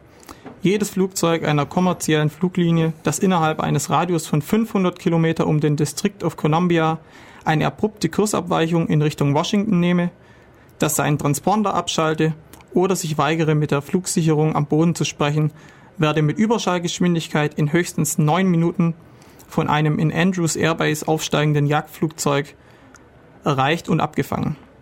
Warum das mit den Maschinen vom 11. September nicht geschehen sei, wundere, er, wundere, wundere ihn sehr. Wenn wir damals in der Lage waren, Abfangjäger binnen zwei Minuten in die Luft zu bekommen, dann können wir das heute auch noch. Ja, das ist natürlich schon, schon eine Aussage, die einem irgendwie zu denken gibt. Ja, vor allen Dingen, weil es auch von einem Insider ist, der da Ahnung hatte. Ne? Ja. ja. Vielleicht zu den Transpondern noch, äh, möchte ich noch sagen. Vielleicht erkläre ich mal ein bisschen, was ein Transponder ist. Ich glaube, wir haben das, den Begriff jetzt schon so ab und zu gesagt und noch nie so richtig erklärt. Also es ist so ein kleines Gerät, so ein, wie so ein Funkgerät kann man sich das vorstellen, was eine Nummer und die genaue Position von dem Flugzeug ähm, an die äh, Flugsicherung schickt, ähm, also sendet. Und ähm, damit kann man eben, wie gesagt, die genaue Position feststellen und die Nummer von dem Flugzeug. Damit kann man die besser tracken. Weil normalerweise hätten wir auf dem Radarschirm nur so Punkte und da muss man mal aufpassen, dass äh, bei jedem Radardurchlauf, also das kennt man ja so die, die Radar, äh, ähm, äh, ja, die, die, den kreisenden Aufbau von einem Radar, muss man schauen, welche Punkte sich äh, bewegt haben. Wenn man da eine hohe Dichte von Flugzeugen hat, dann kann man die natürlich schwierig tracken, ja. Man muss sich vorstellen, man hat fünf, äh, fünf Flugzeuge, die fliegen auf einen Punkt zu und dann weiß man nachher nicht, äh, welches fliegt in welche Richtung weiter und welches war welches. Und genau dafür gibt's die Transponder. Und an denen kann man quasi eine Nummer einstellen. Die kriegen die Flugzeuge zugewiesen, bevor sie starten. Und die Nummer behalten sie während ihrem Flug. Und dann weiß die Flugsicherung immer, das ist Nummer so und so. Und in den Nummern kann man auch Informationen codieren. Also da gibt's richtig so Listen mit Transponder-Codes. Und dann gibt's da Militärflugzeuge, die haben solche, die haben Nummern, die irgendwie, keine Ahnung, mit vier anfangen oder was auch immer und so weiter und so fort. Und da gibt's auch extra eine Transponder-Nummer für Flugzeugentführung. Und normalerweise also was heißt normalerweise, die Piloten werden dazu ausgebildet. Das Erste, was sie tun, wenn irgendjemand versucht, ins Cockpit zu kommen oder irgendwie die versucht werden, die angegriffen werden oder irgendwie eine Übernahme stattfindet, als erstes den Transponder-Code zu ändern. Und das hat keine der vier Maschinen am 11. September geschafft. Kein Pilot hat es geschafft, den Transponder-Code zu ändern. Ähm, der wurde dann nur nachher von den äh, Terroristen geändert, beziehungsweise der Transponder komplett abgeschalten. Ähm, was natürlich auch äh, überwältigend ist. Ne? Also ich habe dann auch nochmal auf äh, 9-11 äh, Pilots for, äh, also Pilots von 9-11 Truth äh, gelesen, dass die da auch um einen Kollegen getrauert haben. Äh, das war irgendwie so ein Zwei-Meter-Pilot, der war vorher bei der, ich weiß nicht, bei der US-Armee und hat da sein, sein Flugzeug, äh, Flugscheinzeug da gemacht, bevor er zu den zivilen Fliegern gegangen ist. Und ähm, die halt sagen sich halt auch, ja, der würde sich niemals von so einem kleinen Honey Handschuhe oder so, der war glaube ich nur 1,70 oder so, so, so, total überrumpeln lassen oder so. Also schon. Dann hatte er nur ein Teppichmesser dabei. Ja, vor allen Dingen Teppichmesser. Naja. Ähm, das ist ja auch nicht so gesichert. Ähm, das ist auf jeden Fall auch so eine Sache, wo man sich denkt, ja, ähm, keins Flugzeug hat seinen Transpondercode geändert. Was natürlich auch dazu beiträgt, dass die Flugzeuge irgendwie ähm, nicht geantwortet haben. Also man hat das erst viel später dann festgestellt, dass sie eben nicht geantwortet haben und das hat Verzögerungen ausgelöst. Ja. Tja, wie, wie wurde nach den Anschlägen vorgegangen? Also das ist auch eine sehr interessante Story, wenn man sich anschaut, wie, was dann nachher so abgelaufen ist. Also bereits am Abend des 11. September wird im, im, in der NATO schon besprochen, wie man darauf reagiert. Und am 12. September beschließt der Nordatlantikrat ähm, den Bündnisfall. Das heißt, Artikel 5 äh, Washington, Washingtoner Verträge treten in Kraft. Das war das, was ich vorhin schon erklärt habe. Und dazu gibt es aber auch viele kontroverse Stimmen, nämlich ob das rechtens ist, diesen Bündnisfall überhaupt äh, bei so einem Ereignis in Kraft zu setzen.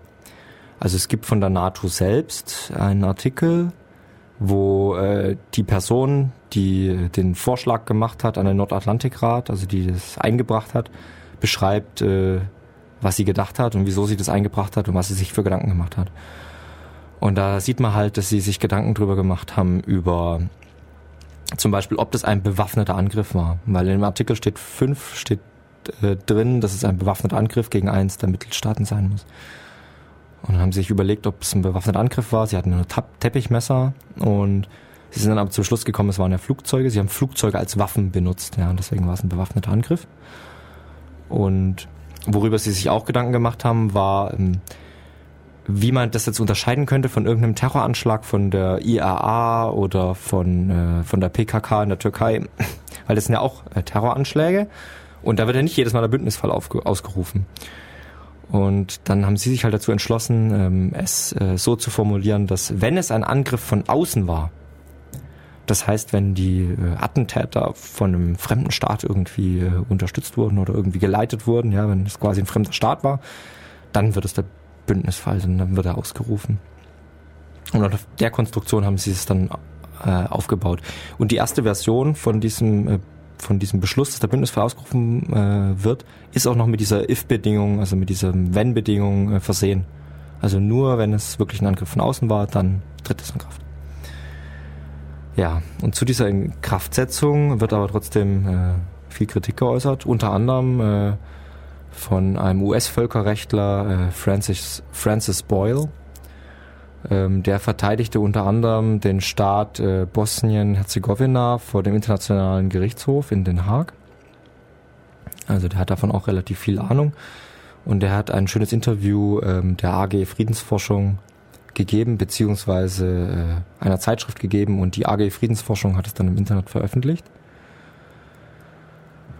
Und ähm, der sagt da eben, das bestehende Völkerrecht ist durchaus in der Lage, die Terroranschläge von New York und Washington zu beurteilen. Also man steht da nicht ohne, Händen, äh, ohne, ohne was in den Händen da. Mit den Terrorist Terrorangriffen sei eindeutig, dass Montreal, die Montreal-Konvention von 1971 zur Bekämpfung widerrechtlicher Handlungen gegen die Sicherheit des, der Zivilluftfahrt verletzt worden. Die neben den USA und Afghanistan auch über 150 weitere Staaten unterzeichnet hätten. Diesen Abkommen, dieses Abkommen bietet nach, bietet einen exzellenten juristischen Rahmen, um auf diese Anschläge zu reagieren. Das heißt, äh, der größte Kriminalfall äh, der Geschichte, also der 11. September, wäre damit sehr gut handhabbar gewesen, dass man eben die Leute sucht, ähm, dann also man, man, man leitet ein Verfahren ein, man untersucht den Fall, man stellt die Täter fest und die Täter werden dann eben als äh, internationale, mit über, über einen internationalen Haftbefehl äh, als internationale Verbrecher gesucht. Weil die sind ja dann auch in Afghanistan und in auch in anderen, anderen Ländern äh, Verbrecher, weil die eben auch dieses Montreal-Abkommen unterschrieben haben. Voraussetzung sei dafür allerdings, ähm, dass man die Anschläge als terroristische Aktionen einstuft. Wenn wir sie dagegen als Kriegsakt bezeichnen, geben wir Kriminellen eine Würde, die ihnen normalerweise nicht zuteil würde. Und das ist genau das Problem. Also der Kongress in Amerika hat das eben auch befürwortet, ähm, beziehungsweise positiv abgestimmt, äh, das als Kriegsakt, ein, Kriegsakt einzustufen. Und dadurch äh, kriegt es nämlich natürlich eine ganz andere Dimension.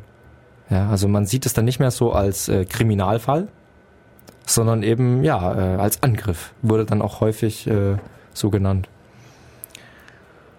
Und ähm, zu diesem bewaffneten Angriff gibt es aber auch noch Kritik, zum Beispiel vom Verwaltungsrichter äh, Dieter Reiseroth, äh, Entschuldigung, Deiseroth. Ähm, der hat geschrieben, zwar ist anerkannt, äh, dass nicht nur direkte militärische Handlungen durch Streitkräfte eines anderen Staates einen bewaffneten Angriff darstellen können, auch Aktionen militärisch organisierter nichtstaatlicher Verbände können als ein bewaffneter Angriff im Sinne des Artikels 51 UN-Charta gewertet werden, wenn diese von einem fremden Staat entsendet werden oder in dessen Auftrag oder unter dessen wesentlicher Beteiligung tätig werden.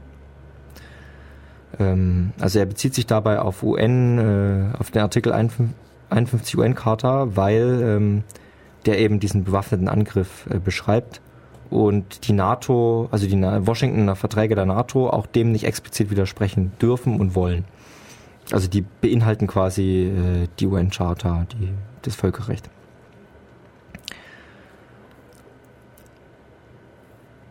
Aber selbst wenn es quasi ein bewaffneter Angriff wäre im Sinne Artikel 51 UN-Charta, dann dürfe kein militärischer Gegenschlag äh, ähm, äh, zulässig sein. Ähm,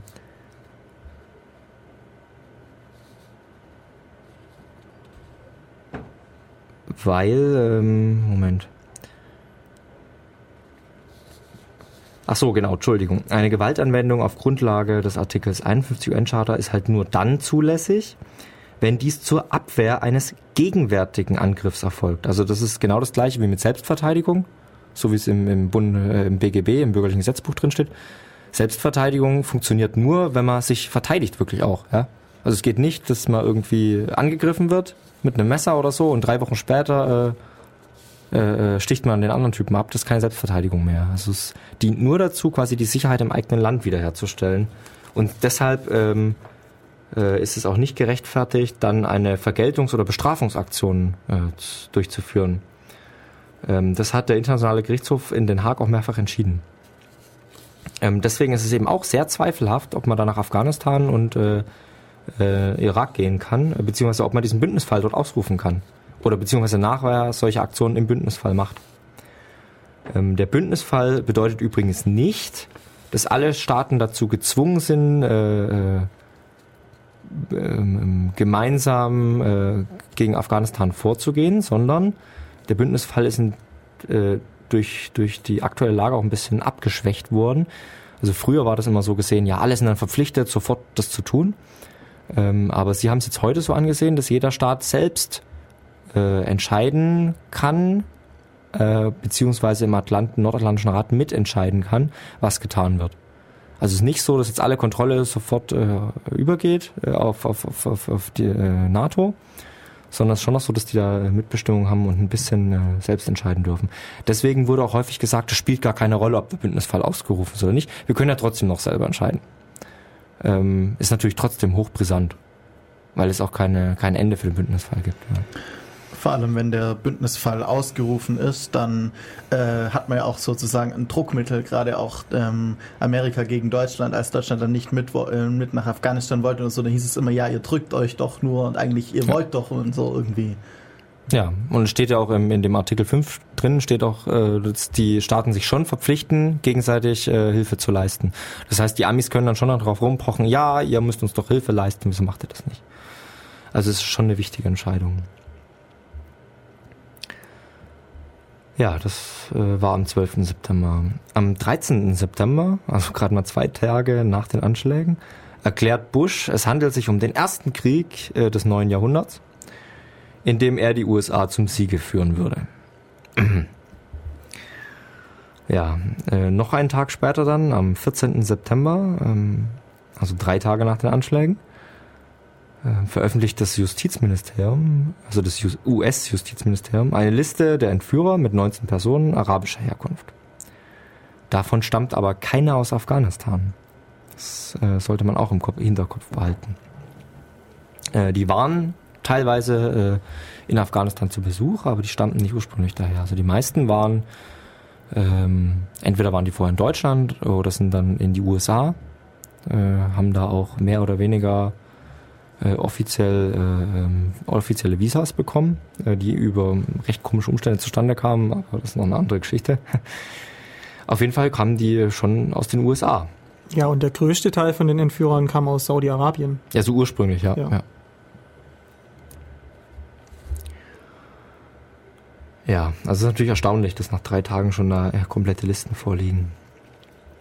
Also am 20. September dann ähm, hielt Bush eine Rede vor dem Kongress, in der er die Al-Qaida und deren geistliche Führung Osama bin Laden für die Anschläge verantwortlich äh, macht.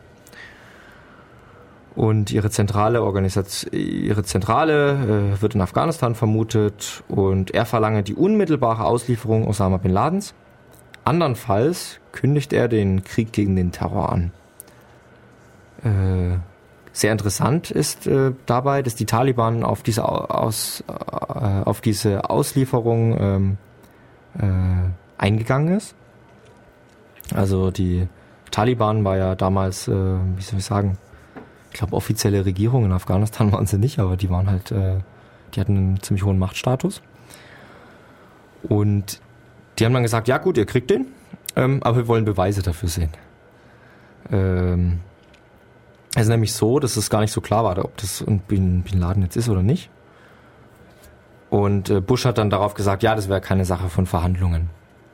Also er hat das, äh, das nicht akzeptiert, dass er dafür Beweise ähm, bringen muss, wenn Osama Bin Laden ihm ausgeliefert wird.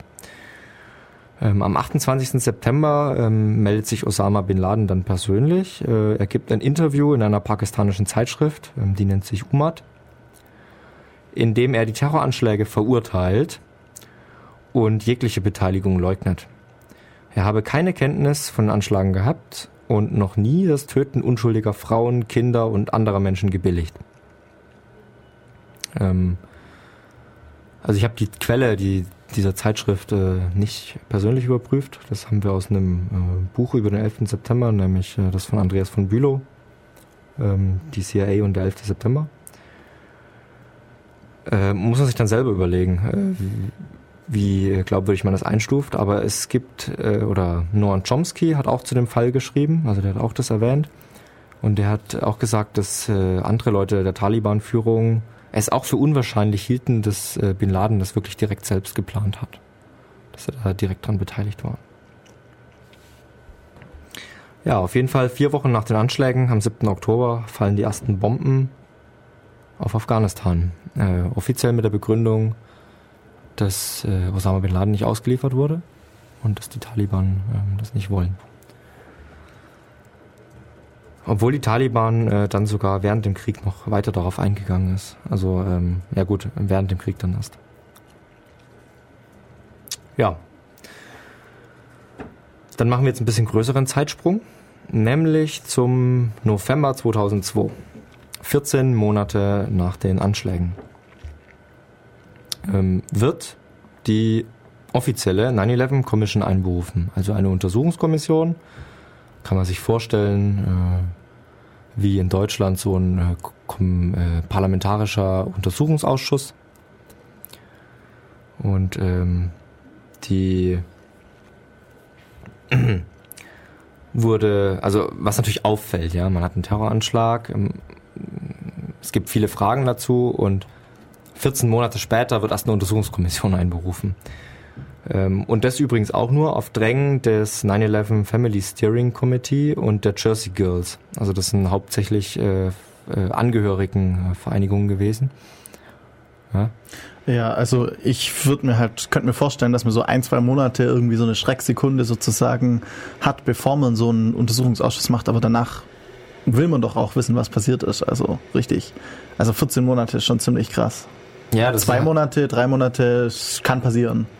Das ist halt der, der Kritikpunkt auch daran, ja. Das ist, wieso, wieso hat die offizielle Regierung, also die Entschuldigung, wieso hat die Regierung nicht gleich einen offiziellen Untersuchungsausschuss einberufen? Ja, wieso wollte man da äh, nicht das genauer untersuchen? Aber geht noch weiter, wird noch lustiger. Ähm, die Aufgabe war, to prepare a full and complete account of the circumstances surrounding the September 11 attack, attacks, ja. Ähm, also sie sollen quasi vollständig und möglichst komplett äh, alle möglichen Umstände, die zum 11. September beigetragen haben oder da passiert sind, aufklären. Die Mitglieder wurden von Präsident Bush und dem Kongress ernannt. Ursprünglich sollte Henry Kissinger Vorsitzender werden. Ja, das wurde natürlich äh, zu Recht scharf kritisiert, weil Kissinger natürlich, äh, der war natürlich äh, in vielen Sachen schon vorher beteiligt, unter anderem äh, bei der Vertuschung von Allende's Sturz. Also genau das, was wir vorhin ganz am Anfang der Sendung erzählt haben. Äh, der Sturz des demokratisch gewählten äh, Präsidenten von Chile, Salvador Allende, äh, 1973. Und äh, eine andere Sache wäre auch äh, komisch gewesen bei Kissinger. Ähm, er hätte Geschäftsbeziehungen, äh, also er hätte gegen Leute ermitteln müssen, zu denen er Geschäftsbeziehungen hat, weil er Geschäftsbeziehungen zur Familie Bin Laden nach Saudi-Arabien hat. Ähm, deshalb ist er dann zurückgetreten. Also der ist dann nicht Vorsitzender geworden. Ja, Executive Director ist dann äh, Philipp äh, Zelico geworden, ähm, der aber auch enge Beziehungen zur Bush-Regierung pflegte. Vor allen Dingen auch während der Untersuchung, wo ihm das eigentlich untersagt war. Also da gab es nachweislich mehrere Telefonate und er hätte das aber nicht tun dürfen. Er war auch Berater von Condoleezza Rice und laut ABC News mitverantwortlich dafür, dass am 11. September sehr vieles schief lief. Ähm, das hat dann kurioserweise zu der Situation geführt, dass er ähm, als äh, Executive Director von der Untersuchungskommission ähm, äh, selber unter Eid aussagen musste, also se selber von seiner eigenen Kommission unter Eid äh, genommen wurde, um eine Aussage zu seiner Rolle während der Antiterrorsitzung im Übergang zwischen der Clinton und der Bush-Regierung äh, äh, auszusagen, also um über seine Rolle da zu sprechen. Da kann man sich natürlich vorstellen, wie befangen so jemand ist. Ja, dann gibt es noch äh, sehr zweifelhafte, ähm, ja, sehr zweifelhafte Umstände zu den Aussagen von Präsident Bush und Vizepräsident Cheney. Die haben nämlich Bedingungen daran geknüpft, äh, ob sie vor der Untersuchungskommission äh, aussagen. Und zwar folgendes. Sie würden nur gemeinsam aussagen. Das heißt natürlich automatisch, dass es zu, fast nicht zu Widersprüchen kommen kann, ja, weil sie dann genau wissen, was der andere aussagt. Sie würden ohne Eid aussagen. Das heißt, äh, man hätte dann nachher auch kein Meineid am Bein, wenn man was Falsches sagt. Ähm, ihre Aussagen werden nicht aufgenommen oder transkribiert, sondern nur durch Notizen eines einzigen Kommissionsmitglied festgehalten. Und zu guter Letzt, die Notizen dürfen nicht veröffentlicht werden. Äh, da hätten sie doch gleich gar nicht aussagen können. Hätte doch genauso viel gebracht. Ja, aber sie hatten ja eine entscheidende Rolle. Ist ja klar, als Regierung ist man auch dafür verantwortlich, was passiert und zu den Abwehrmaßnahmen. Und das wäre natürlich, ähm, das hätte einen riesen Aufschrei gegeben, wenn die einen Untersuchungsbericht machen zum 11. September und dann haben sie nicht mal den Präsidenten, den Vizepräsidenten befragt. Und deswegen äh, wollten sie halt befragen und sie haben äh, vor allen Dingen äh, diesen Bedingungen zugestimmt. Sie haben die dann wirklich verhört unter diesen Bedingungen, die ich gerade eben vorgelesen habe. Ist natürlich eine Farce, brauchen wir uns nicht drüber zu unterhalten, ist eine absolute Farce. Ja. Also dieser, äh, diese Untersuchung beginnt dann 2002. Wir werden dann noch später ähm, erläutern, was dann passiert, äh, wenn sie fertig ist und was ihr Ergebnis ist. Aber im Mai 2002 geht's weiter.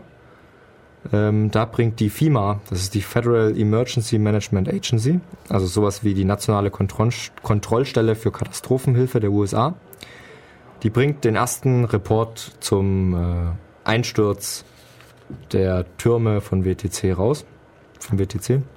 Äh, der Artikel heißt, oder der Report heißt, We Collapse, an Engineer's Perspective.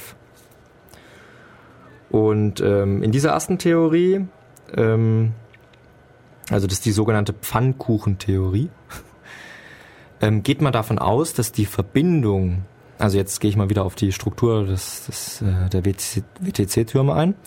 Also wie gesagt, ähm, man hat den Kern und man hat außen die, die tragenden Säulen und die Stockwerke sind dann quasi äh, rings um den Kern und innerhalb der außentragenden Säulen angeordnet, also genau dazwischen, überall. Und äh, die Theorie geht halt davon aus, dass die Verbindungen der Stockwerke sich von dem Kern bzw. von der Außenhaut gelöst hätten und dann die Stockwerke einfach so peu à peu aufeinander draufgefallen wären, deswegen Pfannkuchentheorie. Man hat nachher halt quasi alle Stockwerke am Boden liegen, platt gedrückt. Ähm, ich meine, der offensichtlichste Kritikpunkt, der einem da einfällt, ist natürlich, ähm, ja, wo ist der Gebäudekern geblieben? Ich meine, der hätte da noch stehen müssen. Und die Außenhülle auch. Also die war ja auch nicht gerade immunstabil. Wieso sind die nicht stehen geblieben? Pfannkuchen am Boden und der Rest bleibt noch stehen. Komisch. Ähm, außerdem gehen die auch davon aus, dass diese Verbindungsstücke ähm, äh, ja so heiß geworden sind, dass das Stahl bei 1000 Grad und irgendwelchen Einflüssen so weich geworden ist und erodiert ist, dass es auf einmal nachgegeben hat und äh, geschmolzen sei und deswegen hätte sich das komplett gelöst. Das wurde auch äh, häufig kritisiert. Ähm, ja, wir werden dann hören, ähm, dass es dann bald den nächsten Untersuchungsbericht gab. Genau, nämlich im August schon. Im August 2002 ähm, hat sich das Commerce Department of National Institute of Standards and Technology, also NIST, ähm, hat einen Untersuchungsausschuss da, oder Entschuldigung, kein Untersuchungsausschuss, sondern einen Bericht, eine Untersuchung angestoßen, die immerhin 16 Millionen äh, Dollar Budget hatte und ähm, zwei Jahre lang lief und den Zusammenbruch von WTC 1, 2 und 7 ähm, erklären sollte. Also das ist schon mal interessant, dass WTC 7 mit dabei ist, weil das war vorher eher nie, immer nicht dabei. Und das ist natürlich besonders brisant, weil das so offensichtlich nach Sprengung aussieht. Ähm, ja, und die kommen eben zu dem Schluss. Also ich lese jetzt gleich mal das Ergebnis vor, was eigentlich erst zwei Jahre später herausgekommen wäre. Es wurde ein Modell für die Sequenz der Ereignisse, die zum Kollaps führten, entwickelt. Insbesondere die Flugzeugeinschläge, die Ausbreitung und die Auswirkung des Feuers. Äh, dafür wurden verschiedene Computersimulationen verwendet. Das Ergebnis ist, aufgrund äh, durchhängender Deckenverstrebungen verbogen sich die Außenpfeiler nach innen und gaben nach. Also das kann man sich jetzt so vorstellen. Jetzt auf einmal sind die Verbindungsstücke zwischen den äh, verschiedenen Stockwerken und äh, der, der, der, der, den Außenträgern ganz stabil.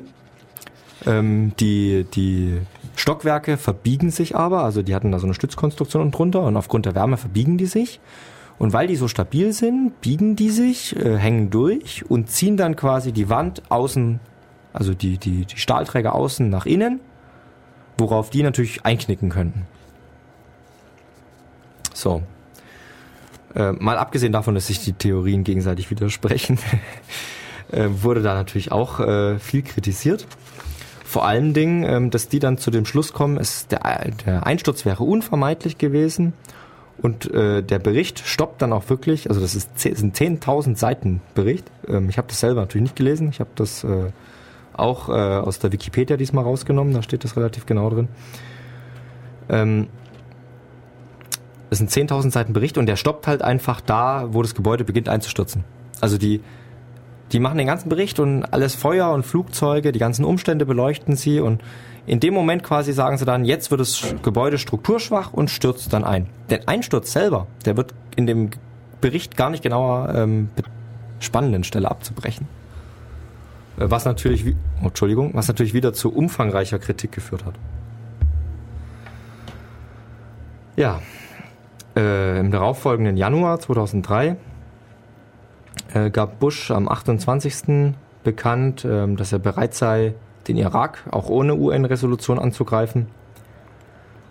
Ähm, er hat am 17. Januar ein Ultimatum an äh, Saddam Hussein gestellt und innerhalb von 48 Stunden sollte der den Irak verlassen. Äh, andernfalls äh, käme es zu einem Angriff. Äh, der Saddam Hussein hat sich geweigert und am 19. kam es dann wirklich, äh, wurde der Krieg dann eröffnet. Und äh, der Grund für diese ganze Geschichte war, dass man Saddam Hussein ähm, nachgesprochen hat, dass er äh, Terroristen und die Al-Qaida beherbergen würde und dass er Massenvernichtung hätte, äh, Massenvernichtungswaffen hätte. Ähm, das hat Colin Powell äh, damals auch erzählt, äh, der sich dann nachher damit sehr in Nesseln gesetzt hat, weil es wurden ja bis heute keine Massenvernichtungswaffen gefunden. Also das war ganz eindeutig Fehlinformation oder knallhart Kriegslüge. Ja.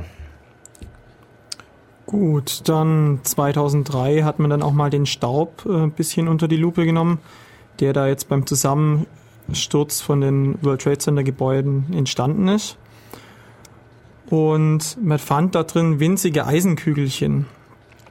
Und diese Kugelform, die kann man sich so erklären, dass wenn Metall geschmolzen ist ähm, und da so kleine Tröpfchen entstehen, dann entsteht durch die Oberflächenspannung, wird es zu kleinen Kugeln, ähm, die dann an der Luft eben abgekühlt sind. Und in einer Studie von 2003 namens World Trade Center Dust Signature Report äh, kam man dann zu dem Schluss, dass da Temperaturen von mindestens 2700 Grad äh, Celsius vorgeherrscht haben müssen, ähm, um eben solche kleinen Eisenkügelchen, ähm, ähm, dass solche entstehen können. Ähm, jetzt ist halt folgendes Problem. Ähm, Bürobrände bewegen sich so zwischen 500 bis 650 Grad Celsius und Kerosin ähm, erreicht unter Optimalbedingungen circa 100 Grad Celsius. Ja, 1000, 1000. Äh, 1000 Grad Celsius, natürlich. Ähm, außerdem war das Kerosin schon größtenteils nach wenigen Minuten dann verbrannt. Ähm, ja, da die Brände diese Temperaturen von 2700 Grad Celsius nicht erzeugt haben können, ähm, muss da wohl eine andere Ursache geben. Und ein internationales Forscherteam äh, stieß dann in sämtlichen Proben, äh, die sie von dem Staub genommen hatten, auf kleine Blättchen, äh, die dann jahrelang lang aufwendig untersucht wurden. Und ähm, zu dem Ergebnis haben wir aber später dann noch was. Ja. Ein Jahr später wurde dann der offizielle Commission Report veröffentlicht. Das ist ähm, ja, das dicke blau-weiße Buch. Hat äh, 580 Seiten. Ich habe es mir sogar ausgeliehen gehabt. Gibt's hier in der Stadtbibliothek Ulm auch. Ähm, man kann sich aber auch als PDF runterladen. Ist vielleicht geschickter, wenn man es durchsuchen will. Ähm, da gab es auch extrem viel Kritik daran. Da werden wir nachher noch was erzählen. Aber das Offensichtlichste, was einem auffällt, ist, ähm, es sollten alle Umstände vom 11. September untersucht wurden, werden. Ähm, aber dem sind die, ist die Kommission nicht nachgekommen, weil der Einsturz von WTC 7 überhaupt nicht betrachtet wird. Der wird nicht mal erwähnt. Also WTC 7 selbst, das Wort äh, kommt vor. Also weil ja, da gibt es immer wieder so Leute, die sagen, ja, aber WTC 7 kommt gar nicht drin vor. Und dann sagen die anderen, ja, aber schau doch, es ist doch im PDF drin. Es geht aber nicht um das WTC 7, sondern es geht um den Einsturz des WTC 7. Und der kommt echt nicht drin vor. und dann fragt man sich halt schon, ja, hm, interessant, äh, wieso, wieso wird da ein Gebäude, ein Hochhaus, was da eingestürzt ist, gar nicht erwähnt? Ähm, also ist, die bestmögliche Erklärung, die man noch machen kann, ist vielleicht, ähm, weil bei dem Einsturz von WTC 7 äh, niemand ums Leben kam. Ja? Ähm, das wurde halt vorher komplett evakuiert und dadurch ist das nicht ähm, äh, ist da niemand zu Schaden gekommen. Die Feuerwehr äh, hat da übrigens auch nicht ähm, äh, versucht zu löschen. Es klingt jetzt als erstes komisch, ja. Aber man muss dazu wissen, das WTC 7 ist kein normales Gebäude. Also ich habe das vorher auch nicht gewusst. Ich habe mich bloß immer gewundert, wieso auf den Fotos über die ersten vielleicht 10 Meter oder 15 Meter, also die ersten Etagen, gibt es auf einer Seite so riesen Lüftungsgitter. Ich habe gedacht, was ist das? Und äh, ich habe dann äh, der Andreas von Bülow, der hat da äh, interessanterweise äh, ziemlich viel dazu ge geschrieben, ähm, was auch ziemlich einleuchtend ist. Und zwar war das früher eine Trafostation. Das muss man sich vorstellen wie, wie ein Trafohaus. Und äh, das WTC 7 wurde quasi erst oben drauf gebaut. Und da standen echt, da standen mehrere zehn Meter große Transformatoren, die für Manhattan den Strom umgesetzt haben, von Hochspannung auf äh, Niederspannung. Äh, und außerdem gab es da ziemlich viel Notstromaggregate und, äh, das ist das äh, Problem an der Geschichte, tausende Liter Benzin natürlich für diese Notstromaggregate und deswegen hat die Feuerwehr da, ähm, also das war zumindest der Grund für die Feuerwehr, da nicht reinzugehen, weil die Tanks halt auch relativ weit unten waren. Also die haben am 11. September aber auch nicht gebrannt, ja, das war ein Bürobrand, der passiert ist. Also die Tanks sind da nicht beschädigt worden und sind nicht ausgelaufen und haben nicht gebrannt. Aber die Feuerwehr hat es eben befürchtet. Und es ist natürlich blöd, als Feuerwehr in ein Gebäude reinzugehen, wo unten am Ausgang irgendwie äh, monströse Benzintanks sind, ja, weil wenn die irgendwie anfangen zu brennen, kommt es halt nicht mehr raus. Deswegen haben sie es evakuiert und gleich ähm, ja, gelassen. Jo. Aber wie gesagt, das Gebäude taucht äh, im offiziellen Commission Report äh, nicht auf, zumindest nicht, dass es zusammengestürzt ist. Ja, dann zwei Jahre später, äh, 2006, ähm, kommt von den Co-Vorsitzenden der äh, Kommission, also der 9-11, der offiziellen Untersuchungskommission zu 9-11. Das ist Keen und Hamilton, äh, ein Buch raus. Ähm, das heißt äh, Without President. Und ähm, das heißt so viel wie ohne Präzedenz oder ohne Präzedenzfall. Äh, The Inside Story of the 9-11 Commission. Äh, und die beiden Leute oder die beiden äh, Co-Vorsitzenden der, der Kommission schreiben darin eben, ähm, dass es, dass es keinen Weg gab, ähm, äh, bestimmte Aussagen zu überprüfen. Also, äh, wie soll ich sagen, ähm, die Kommission hat ja viele Leute auch verhört. Äh, vor allen Dingen ist natürlich interessant, äh, die Beschuldigten zu verhören. Ja, also das war Khalid äh, Sheikh äh, Mohammed äh, vor allen Dingen. Also der wurde so als Mastermind äh, angesehen hinter 9-11. Und den wollten die verhören, durften sie aber nicht, weil der saß in Guantanamo ein und die CIA hat ihnen das einfach verweigert. Das heißt, die durften zu denen keinen Kontakt aufnehmen und die mussten sich da auf äh, Untersuchungsaussagen äh, äh, von der CIA, Protokolle von der CIA verlassen. Und wie gesagt, die schreiben in ihrem Buch, es gab keinen Weg, die Glaubwürdigkeit der Aussagen zu überprüfen. Vor allen Dingen auch äh, zu den Aussagen Khalid Sheikhs Mohammed. Wir überlassen es dem Leser, also des Commission-Berichts, ähm, die Glaubwürdigkeit dieser Quellen zu beurteilen. Wir hatten dazu keine Gelegenheit. Ja, ist natürlich Wort für Fuck, ne? Also für eine offizielle Untersuchungskommission, äh, die dann dem Leser äh, es überlässt, die Glaubwürdigkeit der Quellen einzustufen, äh, ist natürlich brillant, ja, fail. Ähm, die Autoren kommen zu dem Schluss, dass die Regierung die Kommission so eingerichtet hat, dass sie nur misslingen konnte. Ähm, dafür nennen sie folgende Gründe. Also zuerst mal die späte Einberufung, das hatten wir schon gesagt. 14 Monate nach den Anschlägen wird die, wird die Kommission erst einberufen, was total unüblich ist. Ja? Also Lewinsky-Affäre, ich glaube, die Kommission war innerhalb von drei Tagen oder so einberufen, zack, Untersuchung. Die hatten übrigens auch das doppelte Budget äh, äh, als die 9-11-Kommission, nur so nebenbei. Das wurde übrigens auch bemängelt. Das ist ein winziges Budget. Das ist echt ein, ein Witz gewesen. Die haben dann zwar nachher noch ein bisschen rumgebettelt, dass sie noch mehr bekommen, aber die haben dann nicht mehr viel bekommen. Vielleicht ähm, noch nach diesen 14 Monaten, da war natürlich der ganze Schutt von den World Trade Center Gebäuden schon längst ähm, ja, aufgeräumt. Also da war nichts mehr da. Ja, ja. In der Tat, also das, das ging relativ schnell. Ich habe nachgeschaut, ähm, die hatten, die, das letzte Trümmerteil wurde, glaube ich, Anfang 2002 weggeräumt. Also echt innerhalb von fünf Monaten war alles äh, verschifft nach äh, China war das. Die haben das unter Marktpreis an China verscherbelt. Das Stahl. ja, ist komisch. Alles viel komisches gelaufen. Ähm, aber ähm, man muss noch erwähnen, also das sollte nicht unerwähnt bleiben, es wurden, ich glaube, 150 Stahlträger aufgehoben für die Nachwelt. Ähm, die wurden aber, ich weiß nicht mehr von wem ausgesucht. Also die wurden von irgendwelchen offiziellen Leuten ausgesucht. Und ähm, ja, 150 Stahlträger ist jetzt gerade eben nicht, nicht viel auf drei Gebäude mit äh, was weiß ich wie viel Tonnen Stahl. Also das war unglaublich viel Stahl. Ähm, das war so viel Stahl, vielleicht kann man das gut verdeutlichen. Ich habe da einen Artikel in der, in der ich glaube Washington Post war das gelesen, äh, während meiner Recherchen. Das war so viel Stahl, dass mal 250 Tonnen Stahl von einer Mafia-Bande in New York geklaut wurden. Das haben die gar nicht richtig mitgekriegt. Muss überlegen, 250 Tonnen Stahl, also die müssen da echt mit mehreren Sattelschleppern hingefahren sein und das einfach weggefahren haben. also wenn einem 250 Tonnen Stahl abhanden kommen, dann äh, ja, das war ein großer Berg.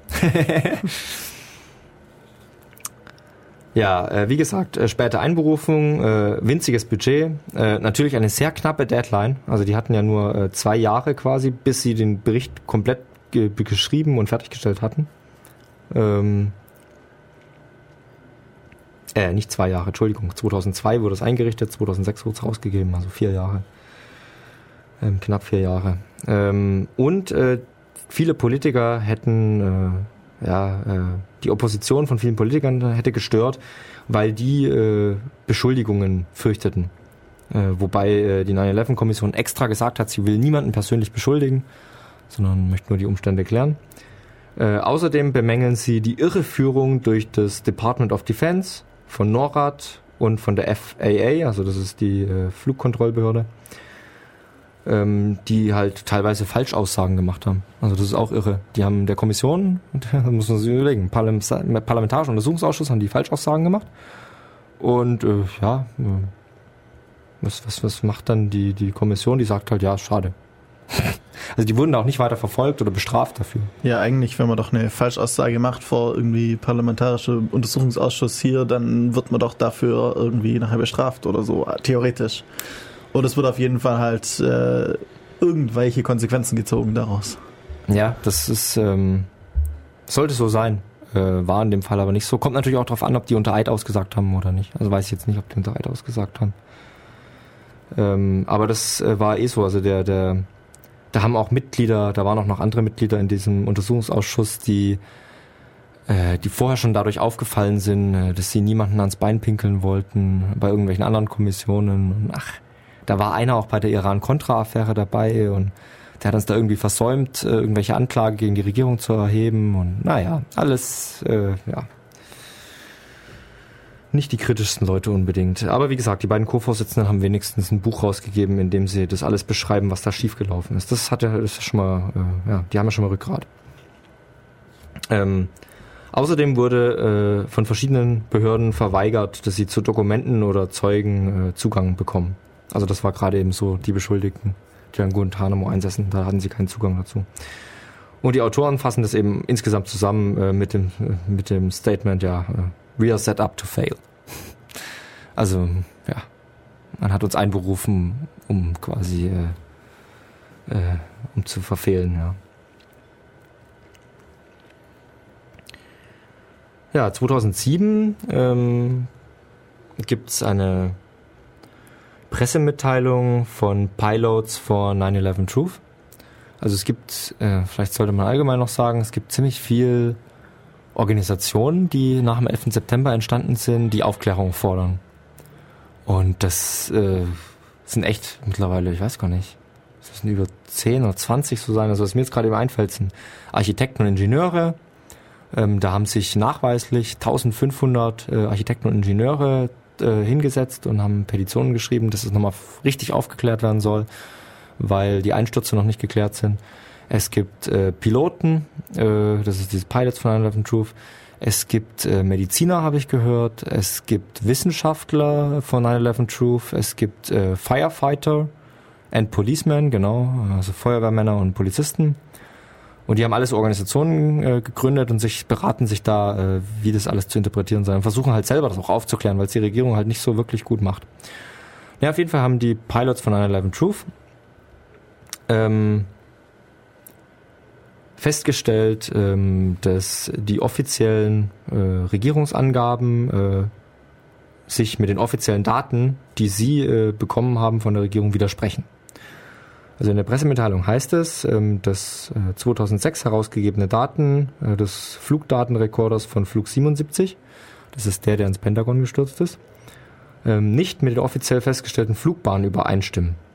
Und die haben das echt mehrere Jahre lang analysiert. Oder, oder ähm, zumindest monatelang, also ich weiß nicht mehr genau. Also die Pressemitteilung kann man auch im Internet abrufen.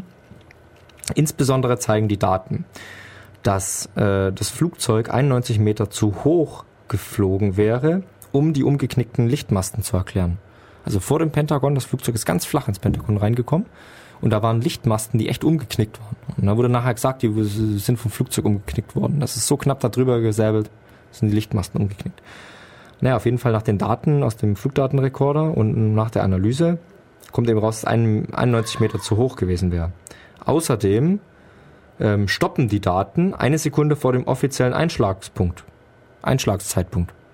Das heißt, also man kann sich, äh, Entschuldigung, man kann sich so einen Videoclip auch bei denen auf der Website anschauen, wo sie quasi so ein Cockpit nachgestellt haben und alle Instrumente angezeigt haben, die auf dem Flugdatenrekorder ähm, gespeichert sind, inklusive eine 3D-Darstellung, wo das Flugzeug gerade eben ist. Und dann fliegt das halt so auf das Pentagon zu und da kann man genau zuschauen und dann, keine Ahnung, so etliche Meter vor dem Pentagon bleibt es dann einfach stehen. Und sagen sie, ja, hier sind die offiziellen Daten zu Ende. Ist natürlich irgendwie blöd, ja, weil der Flugdatenrekorder äh, ja, entweder hat er eben versagt und dann nicht weiter aufgenommen, was ich was irgendwie sehr unwahrscheinlich wäre, oder sie haben halt einfach die Daten nicht veröffentlicht, wo man sich fragte, ja, wieso veröffentlichen die die Daten nicht? Ja, und selbst wenn man die Daten kontinuierlich fortschreiben würde von dem Flugzeug, dann kommt man zum Schluss, dass das Flugzeug 30 Meter über das Pentagon hinweg geflogen wäre. Also es wäre nicht mal eingeschlagen. Ja, und diese Pressemitteilung ist eben von ja, 13 professionellen äh, Piloten unterzeichnet, die teilweise ihr Leben lang Linienmaschinen geflogen sind. Ähm, äh, oder auch, ähm, also es sind nicht bloß Piloten, die sind Pilots von 9-11 Truth, sondern auch noch so äh, Aviators nennen die sich. Also das sind eigentlich so äh, Leute, die eben mit, mit Flugzeugüberwachung oder so zu tun haben. Ja. Also aus, aus ähm, Flugüberwachungszentren. Und das finde ich doch in, immerhin erstaunlich. Also da ähm, hört man auch überhaupt nichts in der Presse davon, dass es da äh, Zweifel gibt. Und das erklärt natürlich auch, äh, wieso es dann wieder Kritiker gibt, die sagen, ja, ins Pentagon ist vielleicht gar kein Flugzeug eingeschlagen, weil es oben drüber geflogen ist und was auch immer. Ja? Also es, es hat alles, es gibt schon so Anhaltspunkte, wo man sehen kann, ähm, dass äh, diese, diese Meinung der Kritiker nicht immer so, oh, total paranoide Verschwörungstheoretiker, sondern dass, dass es wirklich da Indizien gibt, die in die Richtung weisen. Also wenn man es so interpretiert. Man kann es natürlich auch anders interpretieren. Ja, und ähm. es gibt ja auch leider gar keine Kameraaufnahmen, ähm, wie jetzt da ein Flugzeug eingeschlagen ist ins Pentagon. Also ja. bei dem Pentagon sollte man schon meinen, dass, dass das ringsrum Kamera überwacht ist. Es sind ja auch teilweise sind dann ähm, Videobilder veröffentlicht worden, ähm, wo man allerdings das Flugzeug nicht drauf sieht, sondern nur diesen, diesen Feuerball. Also genau die Bilder, wo, das, wo man das Flugzeug eigentlich sehen sollte, ähm, sind, sind, nicht, sind nicht dabei gewesen. Ja, die Bilder, die veröffentlicht wurden, sind halt einfach qualitativ für, für die Katz. Ja. Also man sieht irgendwie so, ich glaube, fünf Pixel oder so sieht man von dem Flugzeug. ja, aber es könnte auch alles andere sein. Es könnte auch eine Rauchwolke sein oder so, weißer Nebel oder was auch immer. Ähm, es ist halt schon komisch, dass da auch da wurden auch Videoaufnahmen konfisziert von dem Hotel, was gegenüber ist, was, weil das halt auch so teilweise das Pentagon mitfilmt. Und die hatten den Anschlag scheinbar auch auf Video und dann ist halt gleich konfisziert worden und nicht, wird nicht rausgegeben. Also das führt halt nicht gerade eben dazu, dass es weniger Kritik gibt, ne? wenn man irgendwelche Aufnahmen geheim hält. Und wie gesagt, die Aufnahmen, die veröffentlicht wurden, da sieht man so gut wie nichts drauf. Außer eben den Feuerball.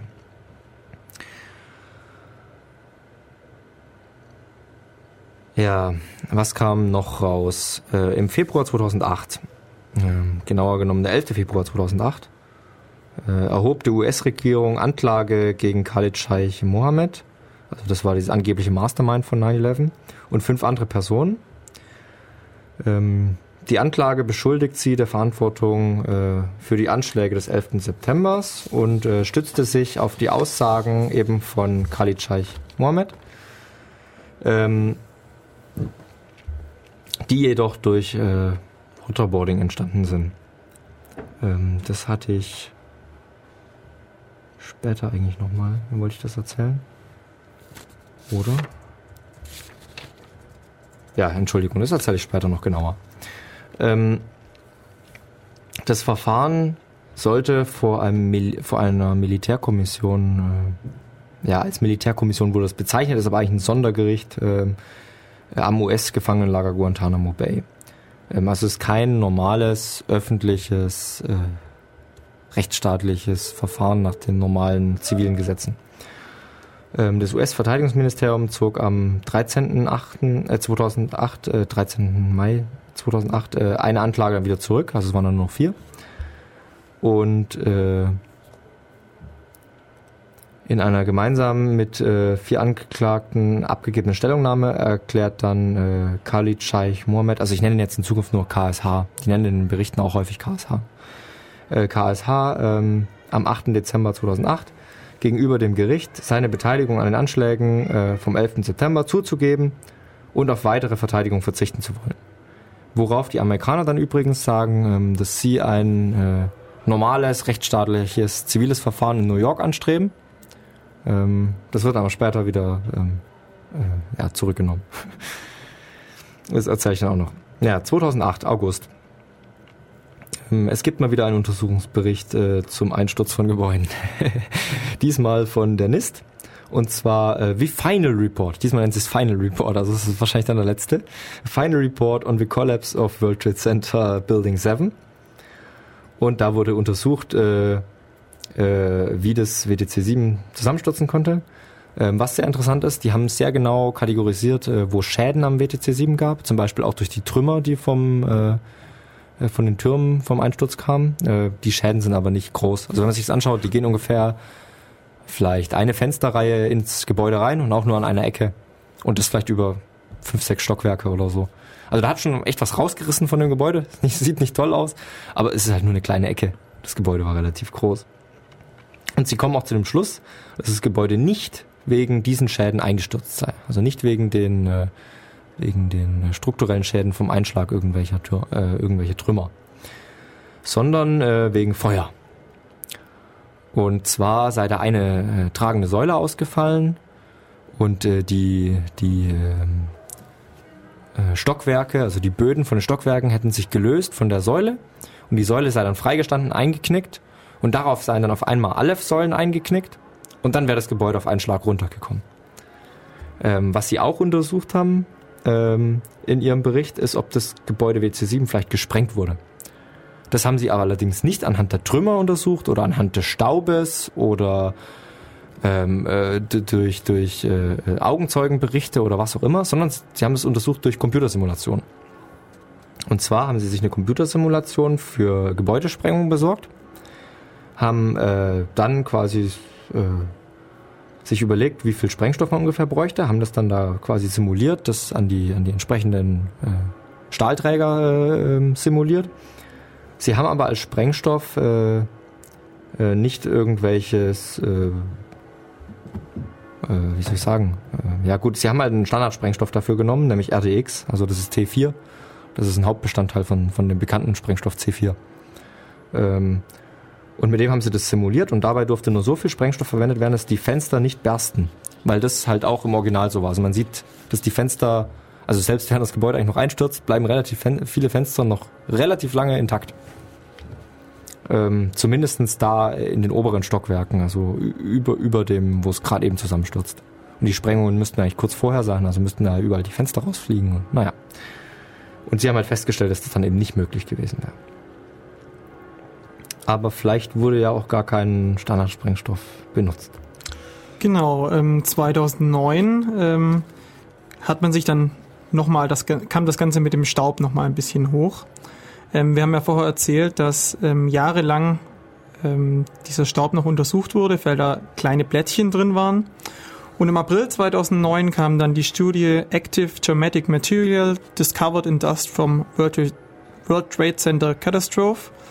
Die wurde dann veröffentlicht und äh, die war von dem Dr. Niels Harrit von der Uni Kopenhagen. Ja, da kam dann heraus, dass es sich bei den Blättchen um Nanothermit handelte. Ähm, Nanothermit ist ein hochentwickelter Sprengstoff.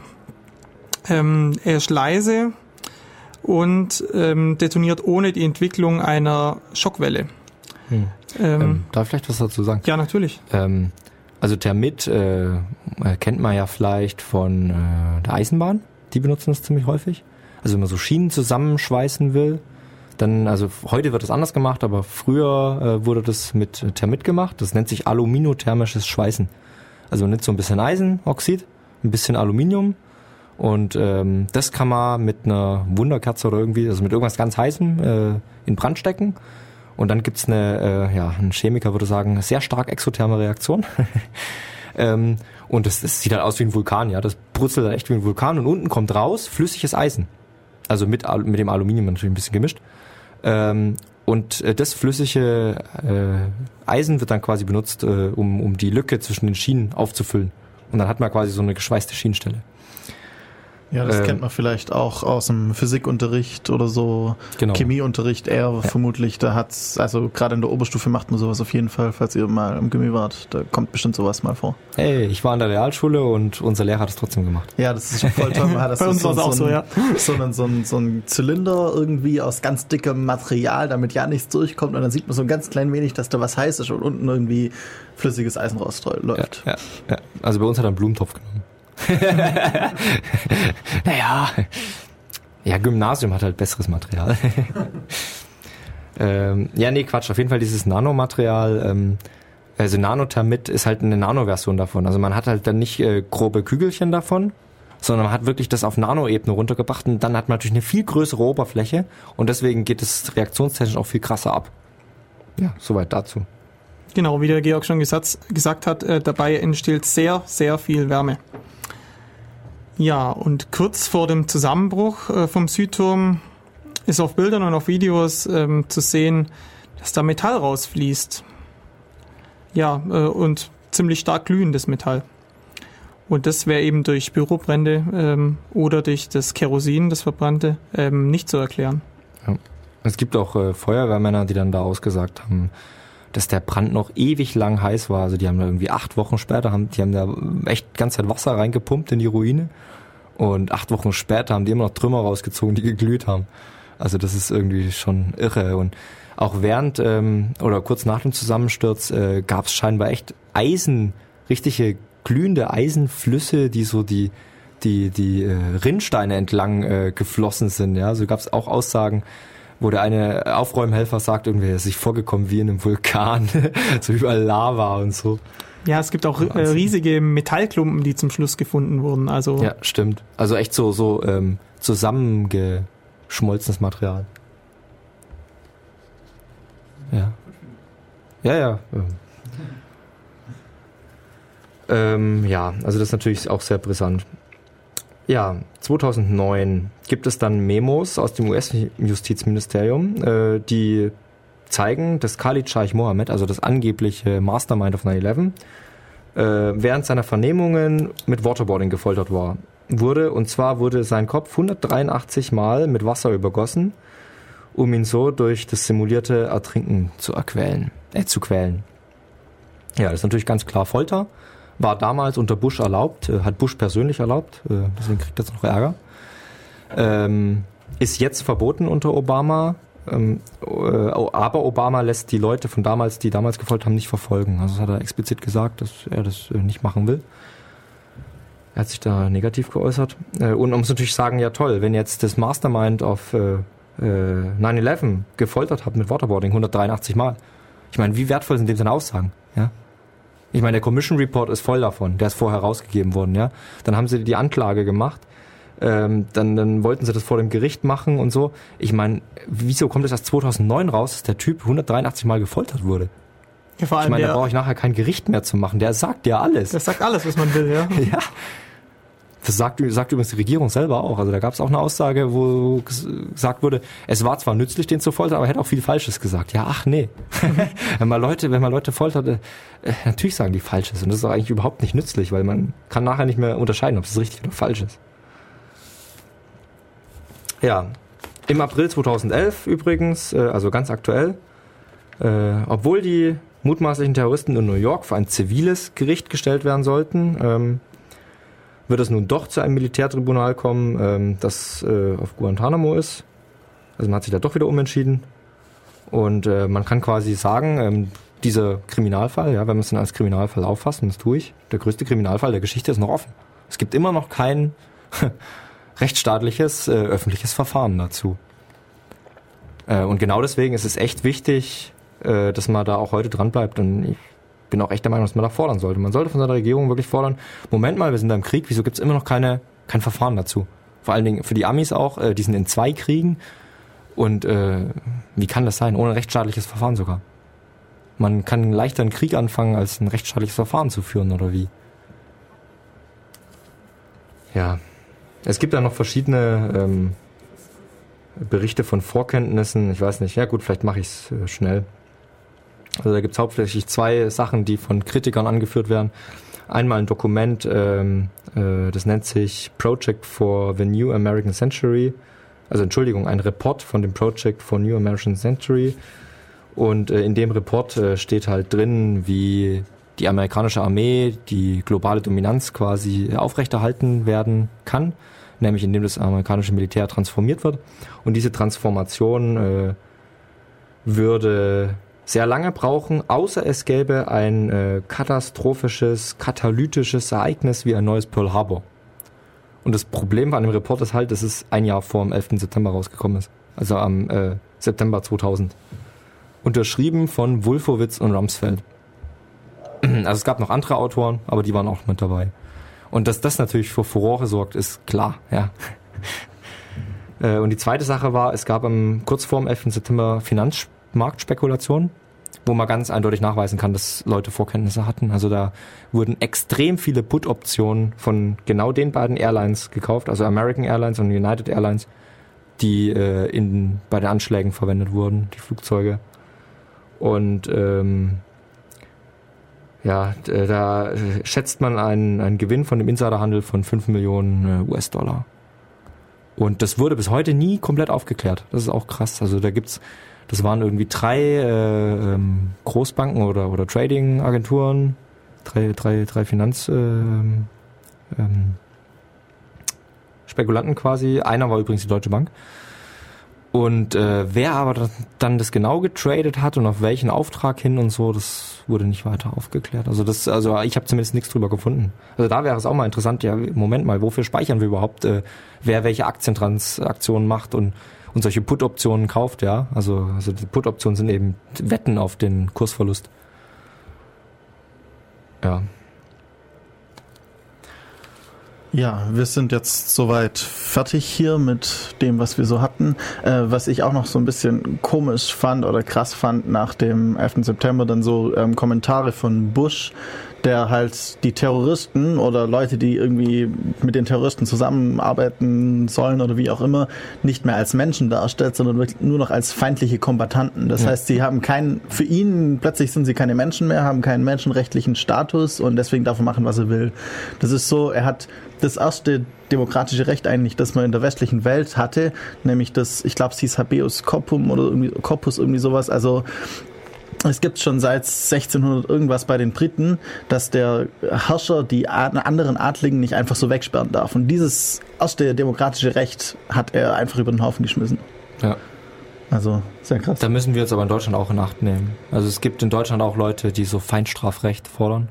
Und das ist genau die Geschichte. Also die gehen dann eben davon aus, wenn du äh, einen terroristischen Anschlag machst oder wenn du irgendwie sonst irgendwas gegen den Staat machst, dann verwirkst du deine Bürgerrechte als Bürger des Staates, weil du wärst ja gegen den Staat.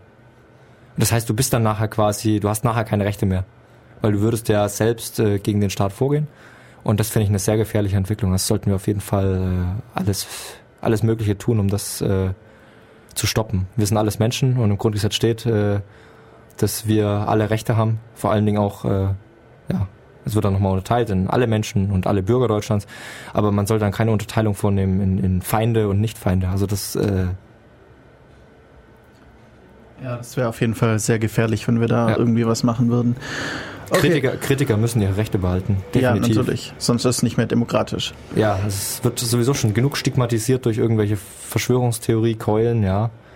Ähm, ich finde es echt wichtig, dass es Leute gibt, die da nachfragen und äh, Kritik äußern. Und davon lebt auch eine Demokratie. Ja, nach diesem tollen äh, abschließenden Wort äh, bedanke ich mich nochmal recht herzlich bei euch, Julian und Georg. Bitte danke sehr. fürs Kommen, danke für die tolle Sendung. Wir haben jetzt doch gar keine Musik gespielt, deswegen wird es nachher auf der Webseite nur ein paar äh, Buchhinweise geben und keine Playlist. Einfach nochmal ein paar Hinweise, ein paar Links, wo man sich ein bisschen weiter ins Thema rein vers, äh, vertiefen kann. Ja, das war Def Radio auf Radio Free FM 102,6 MHz. Wir haben noch ein paar Veranstaltungshinweise. Ihr hattet es ja vorher schon gesagt, die Infogruppe trifft sich heute Abend wieder im Bürgerhaus Mitte. Ja. Und morgen Abend gibt es wieder ein Chaos-Seminar. Ich habe jetzt ganz vergessen nachzuschauen, welches Thema, aber es gibt auf jeden Fall eins. Ähm, ja, und in zwei Wochen werden wir dann wieder da sein mit Def Radio und Habt ihr sonst noch irgendwie was? Also 18 Uhr heute Abend. 18 Uhr heute Abend. Habe ich das? Ja, vielleicht habe ich es vergessen. Genau. Man kann auch einfach Infogruppe Ulm googeln, dann findet man es. Oder Entschuldigung, nicht googeln, sondern äh, suchen im Internet. IX quicken. Ja, IX quicken oder scroogeln. ja, genau. Okay, dann ähm, bedanke ich mich nochmal recht herzlich und einen schönen Sonntag noch und bis dann. Tschüss. Tschüss. Tschüss.